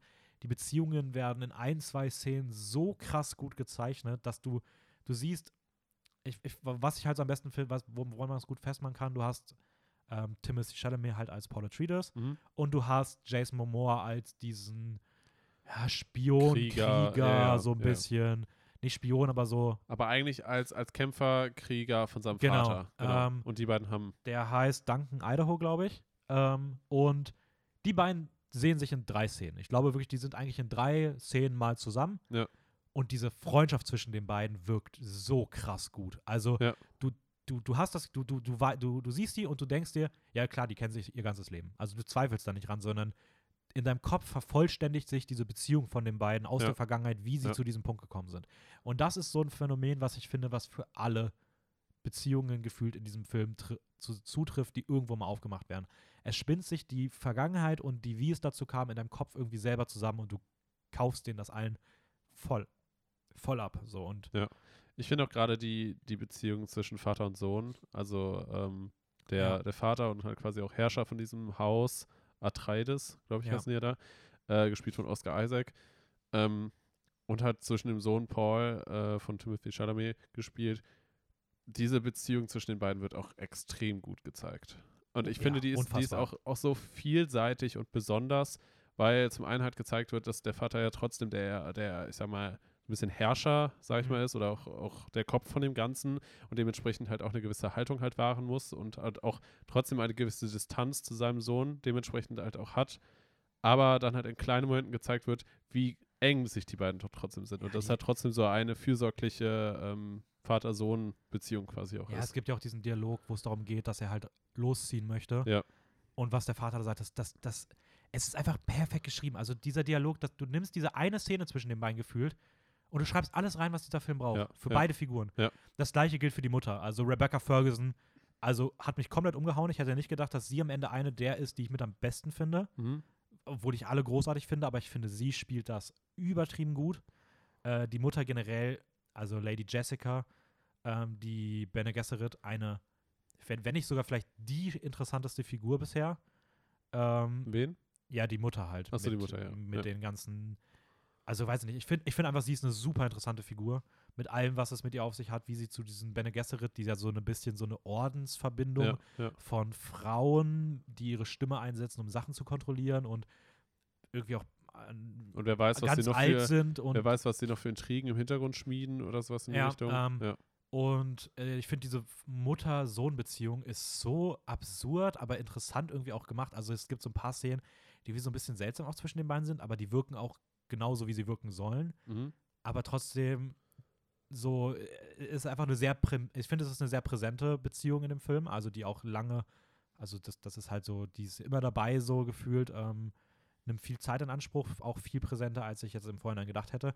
Aber auch wie zum Beispiel die Eltern untereinander gezeichnet werden, dass sie halt nicht die Ehefrau ist, sondern die Konkubine, also so ein anderes bisschen Beziehungsmodell, ähm, dass auch du da so diese Dialoge hast, wo es darum geht, wann und wie, wie umfangreich unterstützt du unseren Sohn, schützt ja, du unseren ja, Sohn, Ja. was ist das Richtige für Paul und sowas. Äh, Das wird alles so auf den Punkt genailt. Ähm, äh, weiß ich nicht, also ich, das, und, das, und, und das sind halt jetzt nur zwei Beispiele. Du hast Josh Brolin als, als Trainer, Hm. Krieger, rechte Hand des Dinges. Ich fand, ich fand seinen Satz so cool, als er da steht und, und dann so, I am smiling.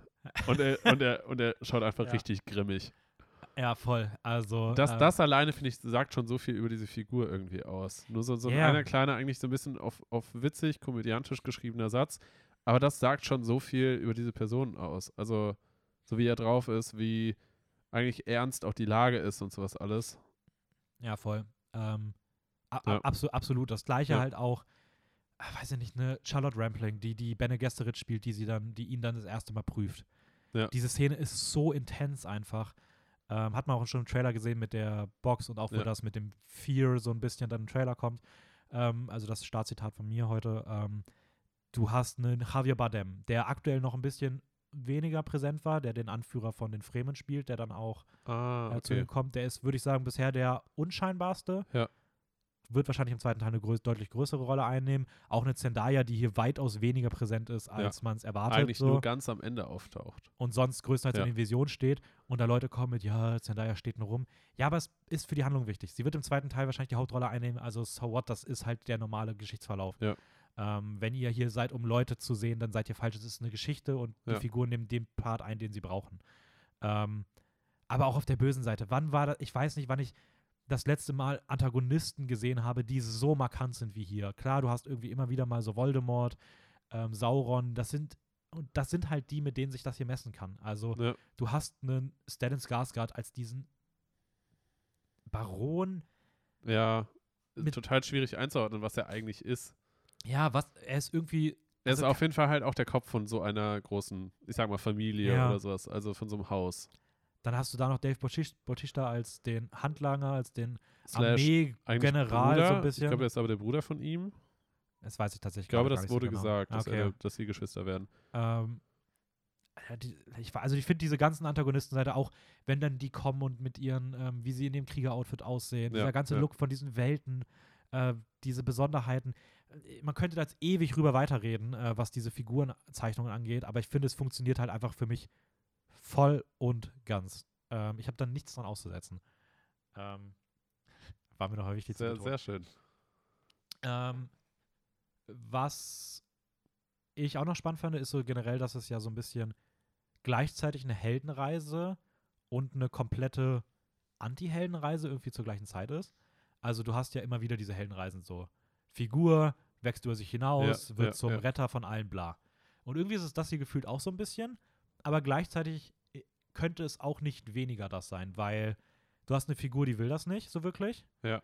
Ähm, Die da so reingeworfen wird und sich nicht so richtig sicher ist, was, was er eigentlich Genau, du hast, soll. du oder, hast, genau, und du hast ja auch so ein bisschen, dass damit gespielt wird, ähm, dass man merkt, okay, so ganz so einfach, wie es angedeutet wird, wird es nicht. Ja. So, es, Ja. es gibt andere Entwicklungen, es, es scheint irgendwas dahinter zu stecken und es wird auch immer wieder aufgemacht, so diese Thematik. Ja, eigentlich ist es auch nicht gut, wenn es das geben würde. Eigentlich sollte einfach die, also sollten die für sich selber eintreten und es ist nicht gut, einfach so eine, so eine, so eine einer Messias-Figur zu folgen. Das ist eigentlich was Schlechtes. Und das in einem Film irgendwie so zu thematisieren, in dem es gleichzeitig aber irgendwie um diesen Held geht, ist halt so voll der interessante Ansatz. So. Also ich bin super gespannt, wo es dahin geht. Ähm, Ja, vor allem auch, was dieser so Emperor, der ja im Hintergrund eigentlich das alles befiehlt, was noch seine Rolle einnehmen wird oder Ja. was wer er eigentlich sein wird. Oder ob er nur als Übergeordneter irgendwo sein wird, aber nicht wirklich in die, in die ganze Geschichte eingreift, sondern immer nur durch Befehle mehr oder weniger dann an andere Häuser oder sowas. ja, vor allem auch, was werden die Bene Gesserit noch für eine Rolle einnehmen, weil die ja auch irgendwie ganz stark mit der bösen Seite zusammenhängen und mit der guten Seite und irgendwie die ewig alt sind und diese Prophezeiung irgendwie auch Ja, kennen ja. und irgendwie auch so ein übergeordnetes Ziel verfolgen. Also was wird es damit noch haben? Ähm, also ich finde, er macht einfach, das ist halt so, man kann dazu noch nichts sagen. Das ist halt, Ja, man weiß halt einfach wo geht's nicht. hin, aber Ja. es ist einfach super spannend, wie es aufgemacht wurde. Ähm, ich würde sagen, da können wir ein bisschen über Details reden, die so, Was, was genau? so jetzt vor? Kleinigkeiten, die wir besonders faszinierend finden im Rande. ähm, und ich muss sagen, also das wi- wird auch ein Bild für die Ewigkeit sein oder ein Moment für die Ewigkeit sein, diese Sandwürmer. ja, Also die ja, ja. Sandwürmer sind äh, next level. Die haben da ein Jahr lang dran gearbeitet an, den, an dem Design dieser Viecher. Einfach ein fucking ganzes Jahr lang nur daran gearbeitet, wie die aussehen, wie die sich verhalten und all sowas. Ja, ja. Und die sind Gut, aber wie die sich verhalten, wird ja wahrscheinlich viel aus dem Buch übernommen sein, oder? ja voll, aber trotzdem, also Hat gerade dieses mit dem so rhythmischen. ja, aber auch wie sie halt vom Look her aussehen ja, ja, und ja, sowas. ja, ja, das sowieso. Ähm, das und wie, sowieso. ich meinte jetzt eher, wie sie nicht wie, wie sie sich bewegen, genau wie sie sich bewegen und wie sie mit ja, der okay, Oberfläche okay. agieren und sowas. Ähm, wenn sie das erste Mal auftauchen, ich hatte überkrasse Gänsehaut. Also, ich fand, das war einfach diese ganze Szene, wo sie das erste Mal sehen, das, die fühlt sich so groß an. Du meinst diese, wo sie eigentlich noch zehn Minuten oder fünf Minuten oder so Genau, haben ja, ja. und dieser Mining-Dings Ja, ja. da unten auf dem Boden ist, ja. Genau. genau, genau. Ähm, wo sie das erste Mal auftauchen. Ich finde einfach, ich hatte Gänsehaut pur. Ich war so angespannt und gleichzeitig war ich so, okay, ich, ich will irgendwas sehen. ja, ja. und- Soll irgendwas passieren jetzt? Und man hat ja auch im Trailer schon die eine Szene gesehen und die sieht halt auch einfach so fucking gut aus. Wo die Ähm, sich gegenseitig anschauen, ja. wo der Wurm, ja, Ja. ja, ja. Aber auch diese ganzen Größenverhältnisse sind so krass. Also die Menschen wirken in dieser Welt so Winzig, klein. Ja, Sie wirken so klein. Es gibt auch diese Szene mit dem Raumschiffen oder sowas. Das wirkt einfach, als ob einfach Lego-Figuren aus irgendwas Riesigem rausgehen. Ja, ja. Ähm, Was ich auch richtig cool finde, ist diese, wie, wie die Schutzschilde funktionieren. Einfach absolut krass. extrem gut. Also, dass, dass es nicht so nicht instant so ist, ja, man ist unverwundbar, sondern es ist eigentlich nur eine Art Schutzschild, was aber auch durchdrungen werden kann. Ja. Mit den richtigen Waffen. Aber das, das sorgt halt auch für, den, für einen total interessanten Kampfstil. ja, ja, ja, also dieser, ja. es gibt diese Szene mit Jason Momoa, auch da schon im Trailer so ein bisschen angedeutet, wie dann so die, also wie die Klinge mit der, mit dem Körper dessen, den du damit töten willst, irgendwie agiert und wie Ja. Also wie lange dann irgendwie dieser finale Kontakt ist und was. Ja. Das ist so interesting irgendwie. Ja. Also, dass man halt richtig nah, auch in den, also wirklich sehr in den Nahkampf gehen muss, damit man andere verletzen kann oder auch töten kann, aber dann halt auch so richtig mit Kraft wahrscheinlich auch dann durch dieses Kraftfeld halt durch muss. So. und vor allem nimmt es halt auch so diese einfachen, diese einfache Möglichkeit, einfach so mit Schü Schüssen Leute ja, zu töten, ja, weg. Ja. Also ich finde es immer, ich glaube, deswegen funktionieren auch alle Filme oder Serien so gut, die in diesen Hand-to-Hand-Combats irgendwie agieren, weil das ist halt beispielsweise was, was ich bei Star Wars immer ein bisschen schwierig finde, dieses, okay, dann kommen Leute, die schießen auf dich, aber niemand stirbt, niemand Relevantes stirbt jemals durch einen Schuss. Ja. Weil die wehren das immer ab, weil es wäre halt langweilig, wenn du einfach so einen Schuss irgendwo durchkriegst und tot bist. Nee, Ja, dann wehren die das immer mit den Laserschwerten ab und du weißt schon irgendwann, ja, okay, wenn die nur schießen, da wird nichts passieren. ja. Und das wird halt weggenommen, wenn du halt sagst, ja, okay, die haben ein Schutzschild, das funktioniert ja nicht, du musst halt Hand-to-Hand-Combat gehen. Ja. Das, die, wenn, Leu wenn zwei aufeinandertreffen, die mit Waffen gegeneinander kämpfen, mit Stichwaffen, du hast einfach eine gewisse Anspannung. Das war bei Ja, Game of Thrones ja. schon so und das ist hier auch so krass gut. Ja. Ähm, ja, aber auch sonst solche Sachen, wie dieser, auf Dune halt dieses, okay, du kannst dort nicht so lange in der Wüste überleben, es ist unfassbar heiß, du, desti also du, du, du verlierst zu viel Flüssigkeit, wie dann damit gearbeitet wird, Anzüge, die das wiederverwerten, also wie realistisch das auch umgesetzt wird. Also wie einfach gesagt wird, so, ja, wir können jetzt irgendwas unrealistisch, aber nein, es ist so, es wird mit der Biologie des Menschen gearbeitet, ähm, in der Technik, die in dieser Welt funktioniert. Mhm. Und man kann jetzt natürlich sagen, okay, das, das, das, es gibt ja ein Buch, das steht alles drin, bla.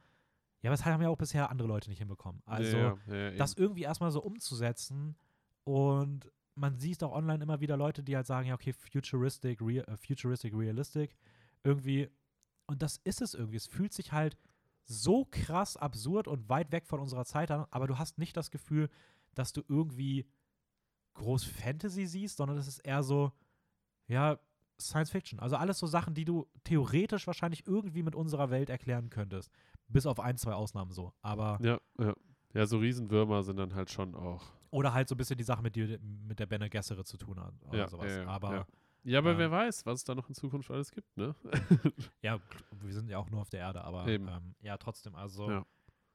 ich finde, also was ich halt bei Dune wahnsinnig krass finde und das finde ich, oder ich glaube, dass das wertschätzt man gar nicht so ganz heftig, ist, wie so das Worldbuilding im, im Detail, im Hintergrund funktioniert. Weil ich habe das immer wieder kritisiert, ich finde für mich ist da ein super Beispiel Ha- Harry Potter. Teil 1 und 2 orientieren sich an den Büchern und es ist immer das magisch, was magisch sein muss für eine Szene, was im Mittelpunkt steht Ja. ab Teil 3 hast du das Gefühl, du bist wirklich in dieser magischen Welt drin. Hm. Also im Hintergrund irgendwie, die Passiert stehen auf ständig Brücke was, ja. und du siehst im Hintergrund einen Glockenturm, ganz klein, auf den würdest du eigentlich niemals achten, aber die Uhr dreht sich daran einfach nicht ganz normal. Es sieht ein bisschen einfach aus wie, okay, das ist keine normale Uhr, das ist irgendwas Magisches. Ja. Und das ist einfach so ein Detail, was einfach dir zeigt, okay, ja, das ist einfach eine andere Welt. Das ist wirklich im Detail eine komplett durchgeplante andere Welt. Ähm, und das finde ich ist halt hier auch der Fall. Das beginnt mit, ja, okay, da fliegen jetzt einfach, da gibt es eine Lampe, aber die Lampe ist halt so, die beleuchtet es ein bisschen, aber das ist einfach eine Drohne statt einem normalen Ding. Oder, ja, die Chopter, die Helikopter sind halt wie Libellen designt. ja, ja. Ähm, du, du hast, wie gesagt, die Anzüge, die Zelte, die, keine Ahnung was. Und äh, ich weiß nicht, ich finde auch so bei, er geht am Strand lang und du hast im kleinen Hintergrund irgendwelche Spaceships oder sowas. Also du hast durchgehend das Gefühl, dass du in einer anderen Welt bist. Mhm. Ähm, bei jeder Kleinigkeit. Auch die Kostüme und sowas, die, ich, ich kann, also die ganze Aufmachung, ähm, absolut, absolut faszinierend. Äh, ja. Mit was würdest du es denn am ehesten vergleichen jetzt, sage ich mal, so gerade auch, wenn man jetzt überlegt, wem man das, also wie man Leuten sagt, wie sie sich darauf vorbereiten sollen, damit sie auch eher wissen, was auf sie zukommt. Also es gab ja immer wieder auch die Vergleiche zu Star Wars, Herr der Ringe, Game Ja. of Thrones, das sind ja, so Ja. die, die am häufigsten genannt werden. Also ich würde sagen, tatsächlich vom, vom Storytelling und vom Aufbau erinnert mich das sehr stark an, Star, äh, an, an Herr der Ringe. Ähm, Okay. Wie, wie, meinst du das? äh, dass es so wirkt, es ist ein Anfang von einer langen Reise so ein bisschen. Also gut, wenn halt jetzt noch ein Film Ja, danach okay, kommt, okay, okay, dann okay. ist die Hälfte, ja. Äh, aber gut, der Film geht ja auch trotzdem zweieinhalb Stunden. Ähm, ja die sich aber übrigens nicht so anfühlen. die ja, ja, aber trotzdem, es ist halt viel, viel Screentime und dementsprechend kann man halt viel zeigen und erzählen. Und es fühlt sich halt ein bisschen so an, wie man wird in eine Welt reingeworfen, die einem noch unbekannt ist, wenn man sich jetzt noch nicht mit der Thematik beschäftigt hat. Und ja, äh, ist so ein bisschen überfordert von dem Ganzen und ähm, schaut einfach mal und lässt das alles auf sich zukommen, sage ich mal. Und von, von der Epik und vom so ein bisschen von, wie es wirkt, wie, wie die Geschichte so ihren Lauf nimmt, wirkt es ein bisschen wie Herr der Ringe, aber ich würde sagen ein bisschen schneller, weil Herr der Ringe lässt sich schon sehr viel Zeit. Mhm. Äh, dementsprechend hat er auch drei Filme Ja, okay. Ähm, ja. mit jeweils drei Stunden. Äh, Das ist schon nochmal ein bisschen mehr Zeit. Ähm, aber klar, es ist natürlich von der Welt her, vom Aufbau immer noch mal ein bisschen was anderes. Es erinnert eher dann halt, wie gesagt, an Star Wars und von so politischen, es ist halt auf einem Game of Thrones Level. Mhm. Also das heißt, eigentlich diese Mischung aus diesen drei Sachen macht es ziemlich gut. Also ich würde es halt auch am ehesten, glaube ich, mit Game of Thrones gleichsetzen. Also ich finde, wenn man so guckt, wie Game of Thrones sich verhalten hat, wie realistisch Fantasy eingebaut wurde, wie diese, was für einen unfassbar großen Stellenwert so politische Sachen und Mhm. auch Details in der Geschichte, wo du wirklich aufpassen musst, ähm, einnehmen, das war halt, also es erinnert sehr stark daran. Es ist natürlich auch ein typischer Denis Villeneuve, also Ja. äh, es, wenn man Blade Runner 2049 gesehen hat, es hat ein ähnliches Tempo, ähnliche Stimmung und sowas. Äh, man erkennt schon auf jeden Fall seine Handschrift. Ich, genau, die, Hel die Heldenreise und solche Sachen würde ich auch sagen, ein bisschen, ähm, bisschen Herr der Ringe, die, das Worldbuilding und so, man erkennt auch die Star Wars-Parallelen. Aber ich glaube, wenn man, in, wenn man Star Wars erwartet oder wenn man Herr der Ringe erwartet, dann ist es schon sehr Anders. harter Kontrast dazu und sehr anders. Ja, ja, ja, doch, doch, auf jeden Fall. Auf jeden Fall. Ähm, genau, was, Was auch noch, also die technisch ist das Ding ein komplettes Brett. Also Mhm. Musik ist komplett krass. Klar, würde ich sagen, kann ich verstehen, wenn Leute sagen, es ist mir ein bisschen zu viel. Ja. Ähm, trotzdem Musik an sich äh, absolut krass. Ähm, visuell heftig. Insane, ja, ja, Special Effects absolut geisteskrank. Also alles, was mit Special Effects in diesem Film zu tun hat, ist das absolute Nonplusultra der aktuellen, der, der aktuellen Filmzeit so. Da kommt auch nichts dran. Wenn mir jetzt irgendwelche Leute erzählen wollen, ja, Marvel hat auch gute Special Effects, schaut einmal diesen Film, vergleicht das. Das sind Welten dazwischen. Also das hier ist einfach Special Effects in absoluter Perfektion. Wie, Ja, es wirkt, es wirkt nicht so, als, als wäre man da in irgendeine äh, Fantasy-Welt reingeworfen und, und denkt sich halt so, oh krass, ist ja mega gut animiert, sondern es wirkt, es wirkt auf einem so großen Scale realistisch, ja. obwohl es das nicht ist. Es gibt am Anfang diese eine Szene, wo dieses rundwürfelige Raumschiff auf Callahan in, in zwischen, zwischen Bäumen landet. Ja. Und das sieht so heftig aus. Also ich habe das gesehen und ich war wirklich so, fuck, sieht das gut aus. Wie haben sie das gedreht? Das sieht so krass realistisch aus. Es sieht, es, es, dieses Raumschiff fügt sich so unfassbar gut in diese Landschaft ein. Die größten Verhältnisse sind krass. Es, es sah einfach nur ges- gestört gut aus. Ja. Ähm, Ich glaube, was, was hier auch nochmal anders gezeigt wird, ist, es wird sich die Zeit genommen, dass ein Raumschiff landet oder Ja. halt abheben kann. So wie es die wirklich tatsächlich wahrscheinlich auch brauchen wird. ja, Und, und, das, das, ist, das ist halt bei Star Wars nochmal ganz anders, weil bei Star Wars ist so gefühlt ja, ja, sie starten einmal und, Und weg. und Ja. weg. So, und das mag vielleicht in der Welt von Star Wars funktionieren, weil die da vielleicht technologisch dann so weit entwickelt sind, dass es alles so funktioniert. Aber so wie es für uns realistischer wirkt, ist es halt so, wie es dann in Dune gezeigt wird. Ja, die ganze Szene, wo später dieses, also ich muss sagen, all, immer wenn diese Libellen-Helikopter zu sehen Ja, waren, ja. das war einfach, also ich, ich, ich muss sagen, das ist für mich das, also wenn man nur um die technischen Details und die Ausarbeitung von sowas geht, ist das für mich das absolute Highlight. Ich finde alles, was damit zu tun hat, ich finde diese Idee und der Look von denen so geil. Ja. Und ich fand einfach auch, wie gesagt, wenn die einfach starten und losfliegen und sowas und die ganze Bewegung und das ganze Movement von diesem Raumschiff, äh, nicht von dem Raumschiff, von diesem, ja, Shop-Dann-Dingern irgendwie, Ja, ja. fand ich next level cool. Also, und da genau das, dass die sich halt die Zeit genommen haben, das so im Detail zu zeigen, mit allen. Kleinigkeiten, die dazugehören. Mega gut. Also, ähm, Was ich auch tatsächlich richtig, richtig, ähm, was ich fand, was richtig gut aussah, war, als, äh, als dann quasi dieser Kampf losgeht zwischen den beiden Seiten, sage Mhm. ich mal, und äh, dann diese Art Raketen oder sowas von oben auf diese stehenden Raumschiffe quasi draufgehen. Und Ja. da sieht man dann, wie diese Schutzschilder aktiv, aktiv sind quasi, obwohl die sich so langsam quasi durch, durch dieses Schutzschild durchfressen und auf einmal alles explodiert. ja, Aber dann auch die Art, wie es explodiert, dass nicht einfach nur alles in die Luft geht, sondern halt die Schutzschilder zum Teil noch aktiv sind und dann die Explosionen halt dementsprechend gelenkt werden. So, das, das finde ich, das sah optisch unfassbar krass ja, und ich, ich finde einfach, da merkt man einfach, Denis Villeneuve ist, und da bleibe ich auch bei, ich habe es schon mal irgendwann gesagt und ich habe seitdem sehr viel anderes gesehen, Denis Villeneuve ist einer der beiden besten, wenn nicht sogar der beste Regisseur unserer aktuellen Zeit.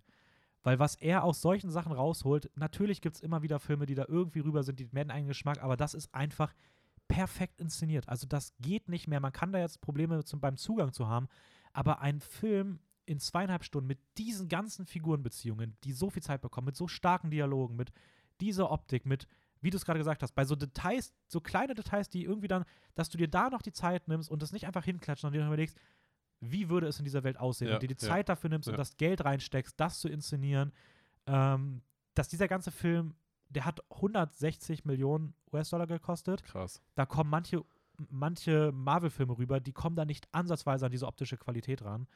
Ähm, Ja, beziehungsweise sie haben halt einen anderen Anspruch, sage ich mal. Also das heißt, dass bei Marvel dann wahrscheinlich deutlich mehr CGI benutzt wird, aber dann halt dementsprechend auf andere Sachen Wert gelegt Ja, aber wird. trotzdem, ich finde, das Ding sieht weltenteurer aus.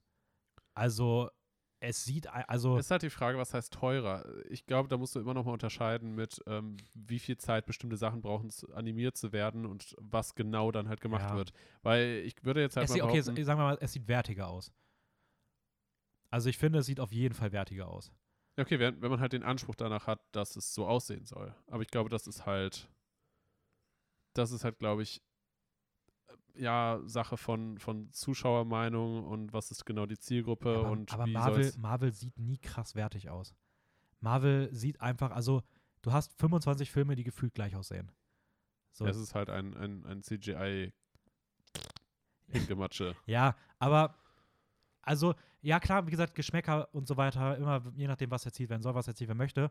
Aber ich finde halt irgendwie diese, diese Argumentation mit, ähm, ja, Geschmackssache oder je nachdem was, ich finde die halt nicht immer bis zu, also ich finde, die kann man auch nicht immer an, anbringen. So. Also ich finde, manchmal kann man auch objektiv auf Sachen versuchen draufzuschauen und da, das gibt halt einfach gewisse Sachen, Qualitätsmerkmale, die sich objektiv beurteilen lassen oder beschauen lassen. Ähm, und ich finde, da kann man schon sagen, dass das auf jeden Fall in einer ganz anderen Liga spielt als, als Marvel. Ob das jetzt, ob jetzt wertiger das richtige Wort ist oder weiß ich, wie man das genau bezeichnet. Aber ich finde schon, dass es auf jeden Fall eine komplett andere Liga ist und einfach ein wenn man das aus Geld rausholen kann, dann ist es eigentlich traurig, dass Marvel mit mehr Geld nicht ansatzweise an diese Qualität rankommt. Weil das ist so, natürlich kann man sagen, Geschmäcker sind verschieden, aber ich habe da vor kurzem äh, eine ganz schöne, genau bei dem Thema auch eine ganz schöne äh, Metapher für gehört. Es wird auch Leute geben, die werden dir sagen, ja, ich finde das, also McDonalds schmeckt mir am besten. da kannst du auch nicht sagen, ja, okay, Geschmäcker sind halt verschieden, das ist ja voll die legitime Aussage, sondern du kannst auch sagen, ja, okay, aber an sich, das ist jetzt nichts Gutes, wenn Leute sagen, dass ihnen dieses wirklich billig produzierte Fastfood-Ding am besten schmeckt. Natürlich kann es Leute sein, die wirklich der Meinung sind, dass, dass denen das am besten schmeckt. Aber es ist ja eigentlich eine total schade, also eine total traurige Aussage über unsere Gesellschaft. Ja, okay.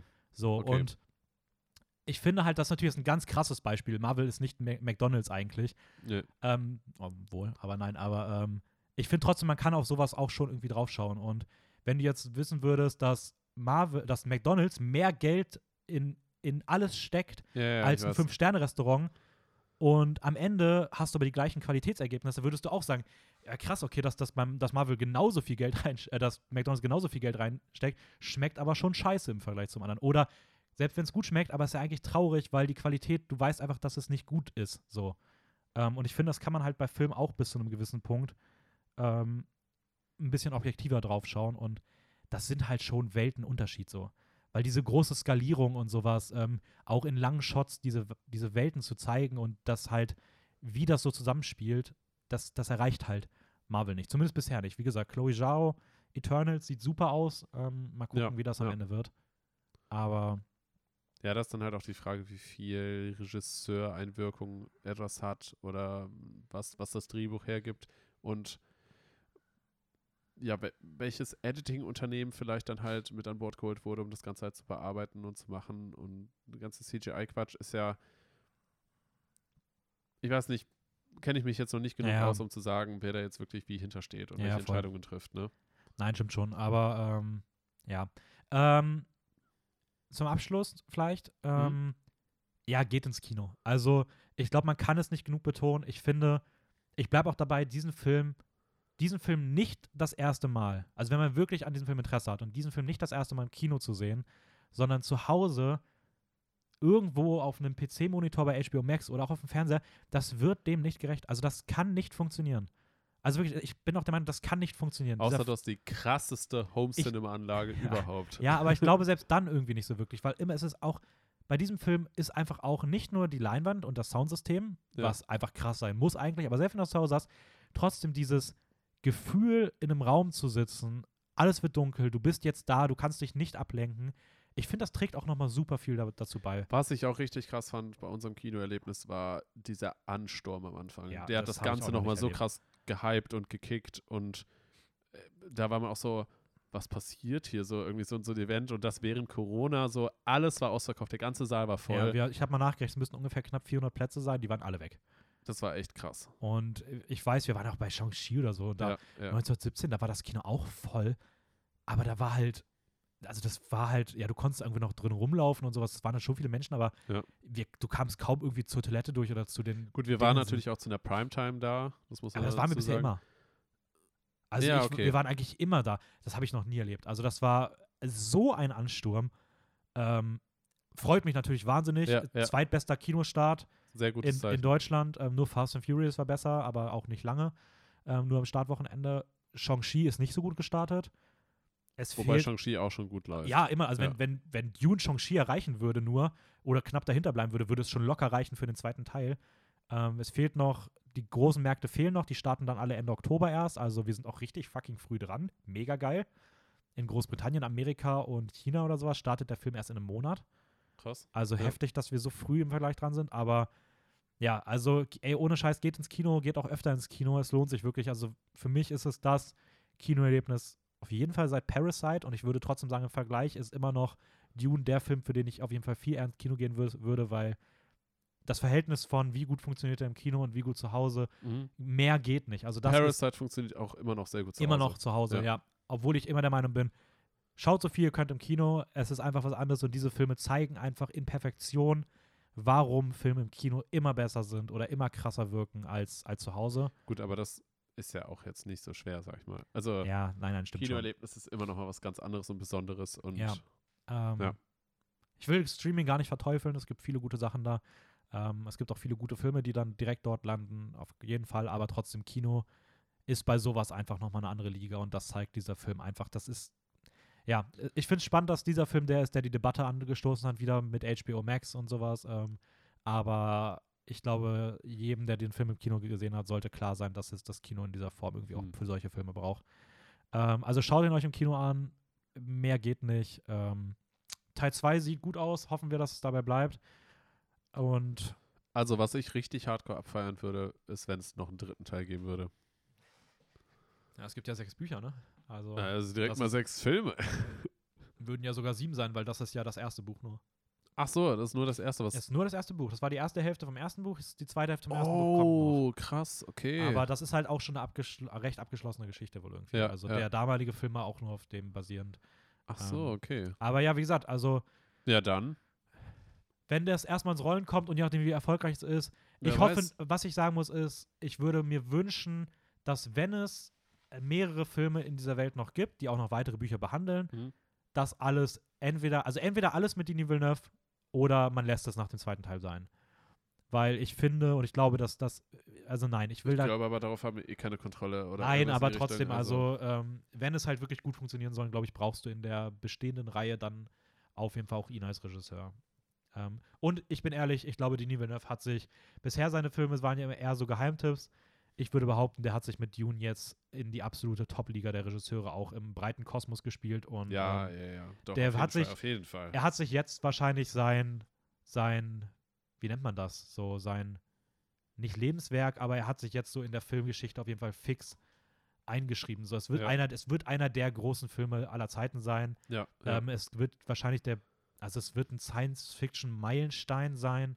Ähm, und Denis Villeneuve wird man wahrscheinlich in 50 Jahren noch im Kopf haben, so wie man heutzutage auch George Lucas noch im Kopf hat.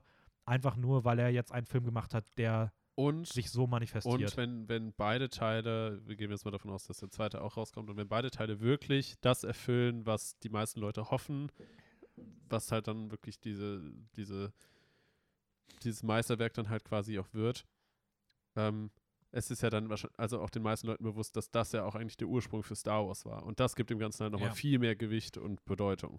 Ja, voll. Also bin auch gespannt, ob das sich nachhaltig auch auf weitere Denis Villeneuve-Filme der Vergangenheit nochmal auswirkt. Weil ich Mhm. glaube, auch bei Tarantino war es ja so, irgendwann hat er den Erfolg gehabt und dann haben angefangen, Leute die früheren Sachen so abzukulten Ja, und zu ja, feiern. ja. Wäre halt cool, wenn das auch mit so Filmen wie Prisoners Arrival. Villeneuve-Kult irgendwann. Kann halt wirklich sein. Also jeder der großen Namen hat ja mal irgendwo so angefangen. Ja, ja. Es ist ja. meistens so, dass, dass, man, dass man erst ab einer bestimmten Zeit, so funktioniert der Erfolg überhaupt nur. Du musst halt richtig lange arbeiten und gute Arbeit leisten, professionell sein und irgendwann vielleicht kriegst du die Aufmerksamkeit und dann merkt man erst, wow, krass, die Person hat ja schon so viel anderen Kram auch schon gemacht. Ja, voll. So. Also, das tritt den Hype dann noch mehr los. ja. ich würde sagen, wir lassen es jetzt aber auch dabei. ja, wir haben schon, Ähm, wir haben schon eine Minute. Komplett überzogen, aber ich glaube, also ich muss ganz ehrlich sagen, ich glaube, ich war selten bei einer, Fore, bei einer Folge so begeistert. Also es ist halt wirklich so. Habe ich überhaupt nicht gemerkt. nein, aber heute wirklich, also nicht nur Dune, aber guck mal, Ach so, das meinst wir hatten, ja, wir ja, hatten Batman. Ja. Wir waren beide komplett gehypt. Ich glaube, wir haben heute nicht eine der Sachen weniger als vier Sterne bewertet. Ja. Und ich glaube, es gibt auch nur. Ich habe, glaube ich, die beiden Batman-Filme mit einem, mit einem vier Stern bewertet. Du hast den ersten Batman-Film Film mit vier Sternen bewertet und, Und Titan? Titan, ja. und alles andere ist bei uns viereinhalb oder fünf. Also Ja. das ist halt. Also ganz, ganz heute, heute haben, wir, haben, wir, haben wir Juwelen hier in die Welt rausgelassen. Und alles auch aktuelle. Also Ja. Kauft euch Batman auf Blu-ray oder guckt, ob man den irgendwo im Streaming irgendwo findet. Aber es lohnt sich auf jeden Fall, den auf Blu-ray anzuschaffen. Die Cover sehen auch richtig geil aus. ja. Ähm, geht, holt euch, guckt euch irgendwo Raw an. Geht für Titan dann in anderthalb Monaten ins Kino. In, falls ihr in Wien seid, der läuft auf dem Slash Festival. Äh, Slash scheint eh ziemlich cool zu sein. Die haben schon bei Mandibles Werbung gemacht, ähm, machen so ein bisschen absurden Kram. Vielleicht kann man irgendwann auch in der Vergangenheit, in der Zukunft noch mal ein bisschen mehr rüber reden. Aber die haben coole Sachen im Angebot und da ist das der Opening-Film. Also dafür lohnt es sich auf jeden Fall in Wien ins Kino zu gehen. Und Dune im Und, IMAX. und Dune im IMAX. Also sucht die größte Leinwand, die ihr finden könnt. Ähm, geht vorher nochmal zum Personal hin und sagt, hier, hier Ben, wenn du gleich anmachst den Film, dreh mal den Lautstärkeregler noch mal ein bisschen höher. ähm, weil, also dieses Gefühl, wenn dieser, Se also bei mir hat der Sitz gewackelt so teilweise. Also ähm, das ist schon krass gut so. Es hat auch so ein bisschen, das finde ich auch noch wichtig, ganz kurz zu erwähnen, ach, wir kommen heute nicht zum Ende. Ähm, es hat so ein bisschen dieses von Tenet gehabt, dieses, es ist so laut teilweise, dass die, der Dialog ein bisschen schwer war zu verstehen, aber es war nie Aber ich unangenehm. finde, das hatte ich, hatte ich eigentlich fast gar nicht. Das, also, nee, ich hatte es auch nur in zwei Szenen. Ich hatte es nur in zwei Szenen, wo in dem Soundtrack auch so gemurmelt wurde so Ja. und die Figuren geflüstert haben. Ja. da hatte aber ich so fand, teilweise ich ein bisschen Probleme, Aber bei Tenet war es richtig anstrengend ja. und hier war es zu keiner Sekunde anstrengend. ja. Aber trotzdem, das finde ich, ist wichtig zu erwähnen, Sound und Dialog betteln sich schon richtig krass teilweise. Aber ich finde, hier ist es gut umgesetzt Mhm. und bei Tenet nicht. Daraus kann man jetzt sich überlegen, was das über gewisse Regisseure aussagt. Aber ich will jetzt hier nicht Nolan flamen. Ähm, ist trotzdem ein toller Regisseur, aber ähm, ja, das ist hier was ganz Besonderes gewesen. Also ja, geht ins Kino, stimmt die Kinos. Ähm, es liegt halt, es liegt halt teilweise an wirklich an uns, dass, also Du- Dune Teil 2 hängt von uns ab. Es ist schade, dass es so ist, weil das wäre, glaube ich, in nicht Corona nicht der Fall gewesen. Ähm, hier ist es halt jetzt der Fall, aber wenn wir einfach ins Kino gehen und diesen Film gucken, möglichst viele Leute mit reinzwängen, ähm, dann wird auch Teil 2 nichts im Wege stehen. Und ich glaube, das ist was, was alle Leute, die den Film so großartig finden wie wir, ich spreche jetzt einfach auch mal für dich, obwohl ich natürlich nochmal eine Spur mehr gehypter bin, ähm, ja, irgendwie dann auch wollen. So, weil das braucht's halt und es wäre echt eine Schande, wenn dieser Film keine Fortsetzung bekommt. Folgt uns Ja. bei Instagram, Filmjoke-Wien. Wuhu, ciao! Ja, das äh, war, jetzt, war jetzt ein schneller Abschluss. Ähm, du hast jetzt so viel geredet. Deswegen nehme ich mir jetzt einfach mal schön Zeit und sage Tschö, viel Spaß, schönes Wochenende, schöne Woche, habt ein schönes Leben.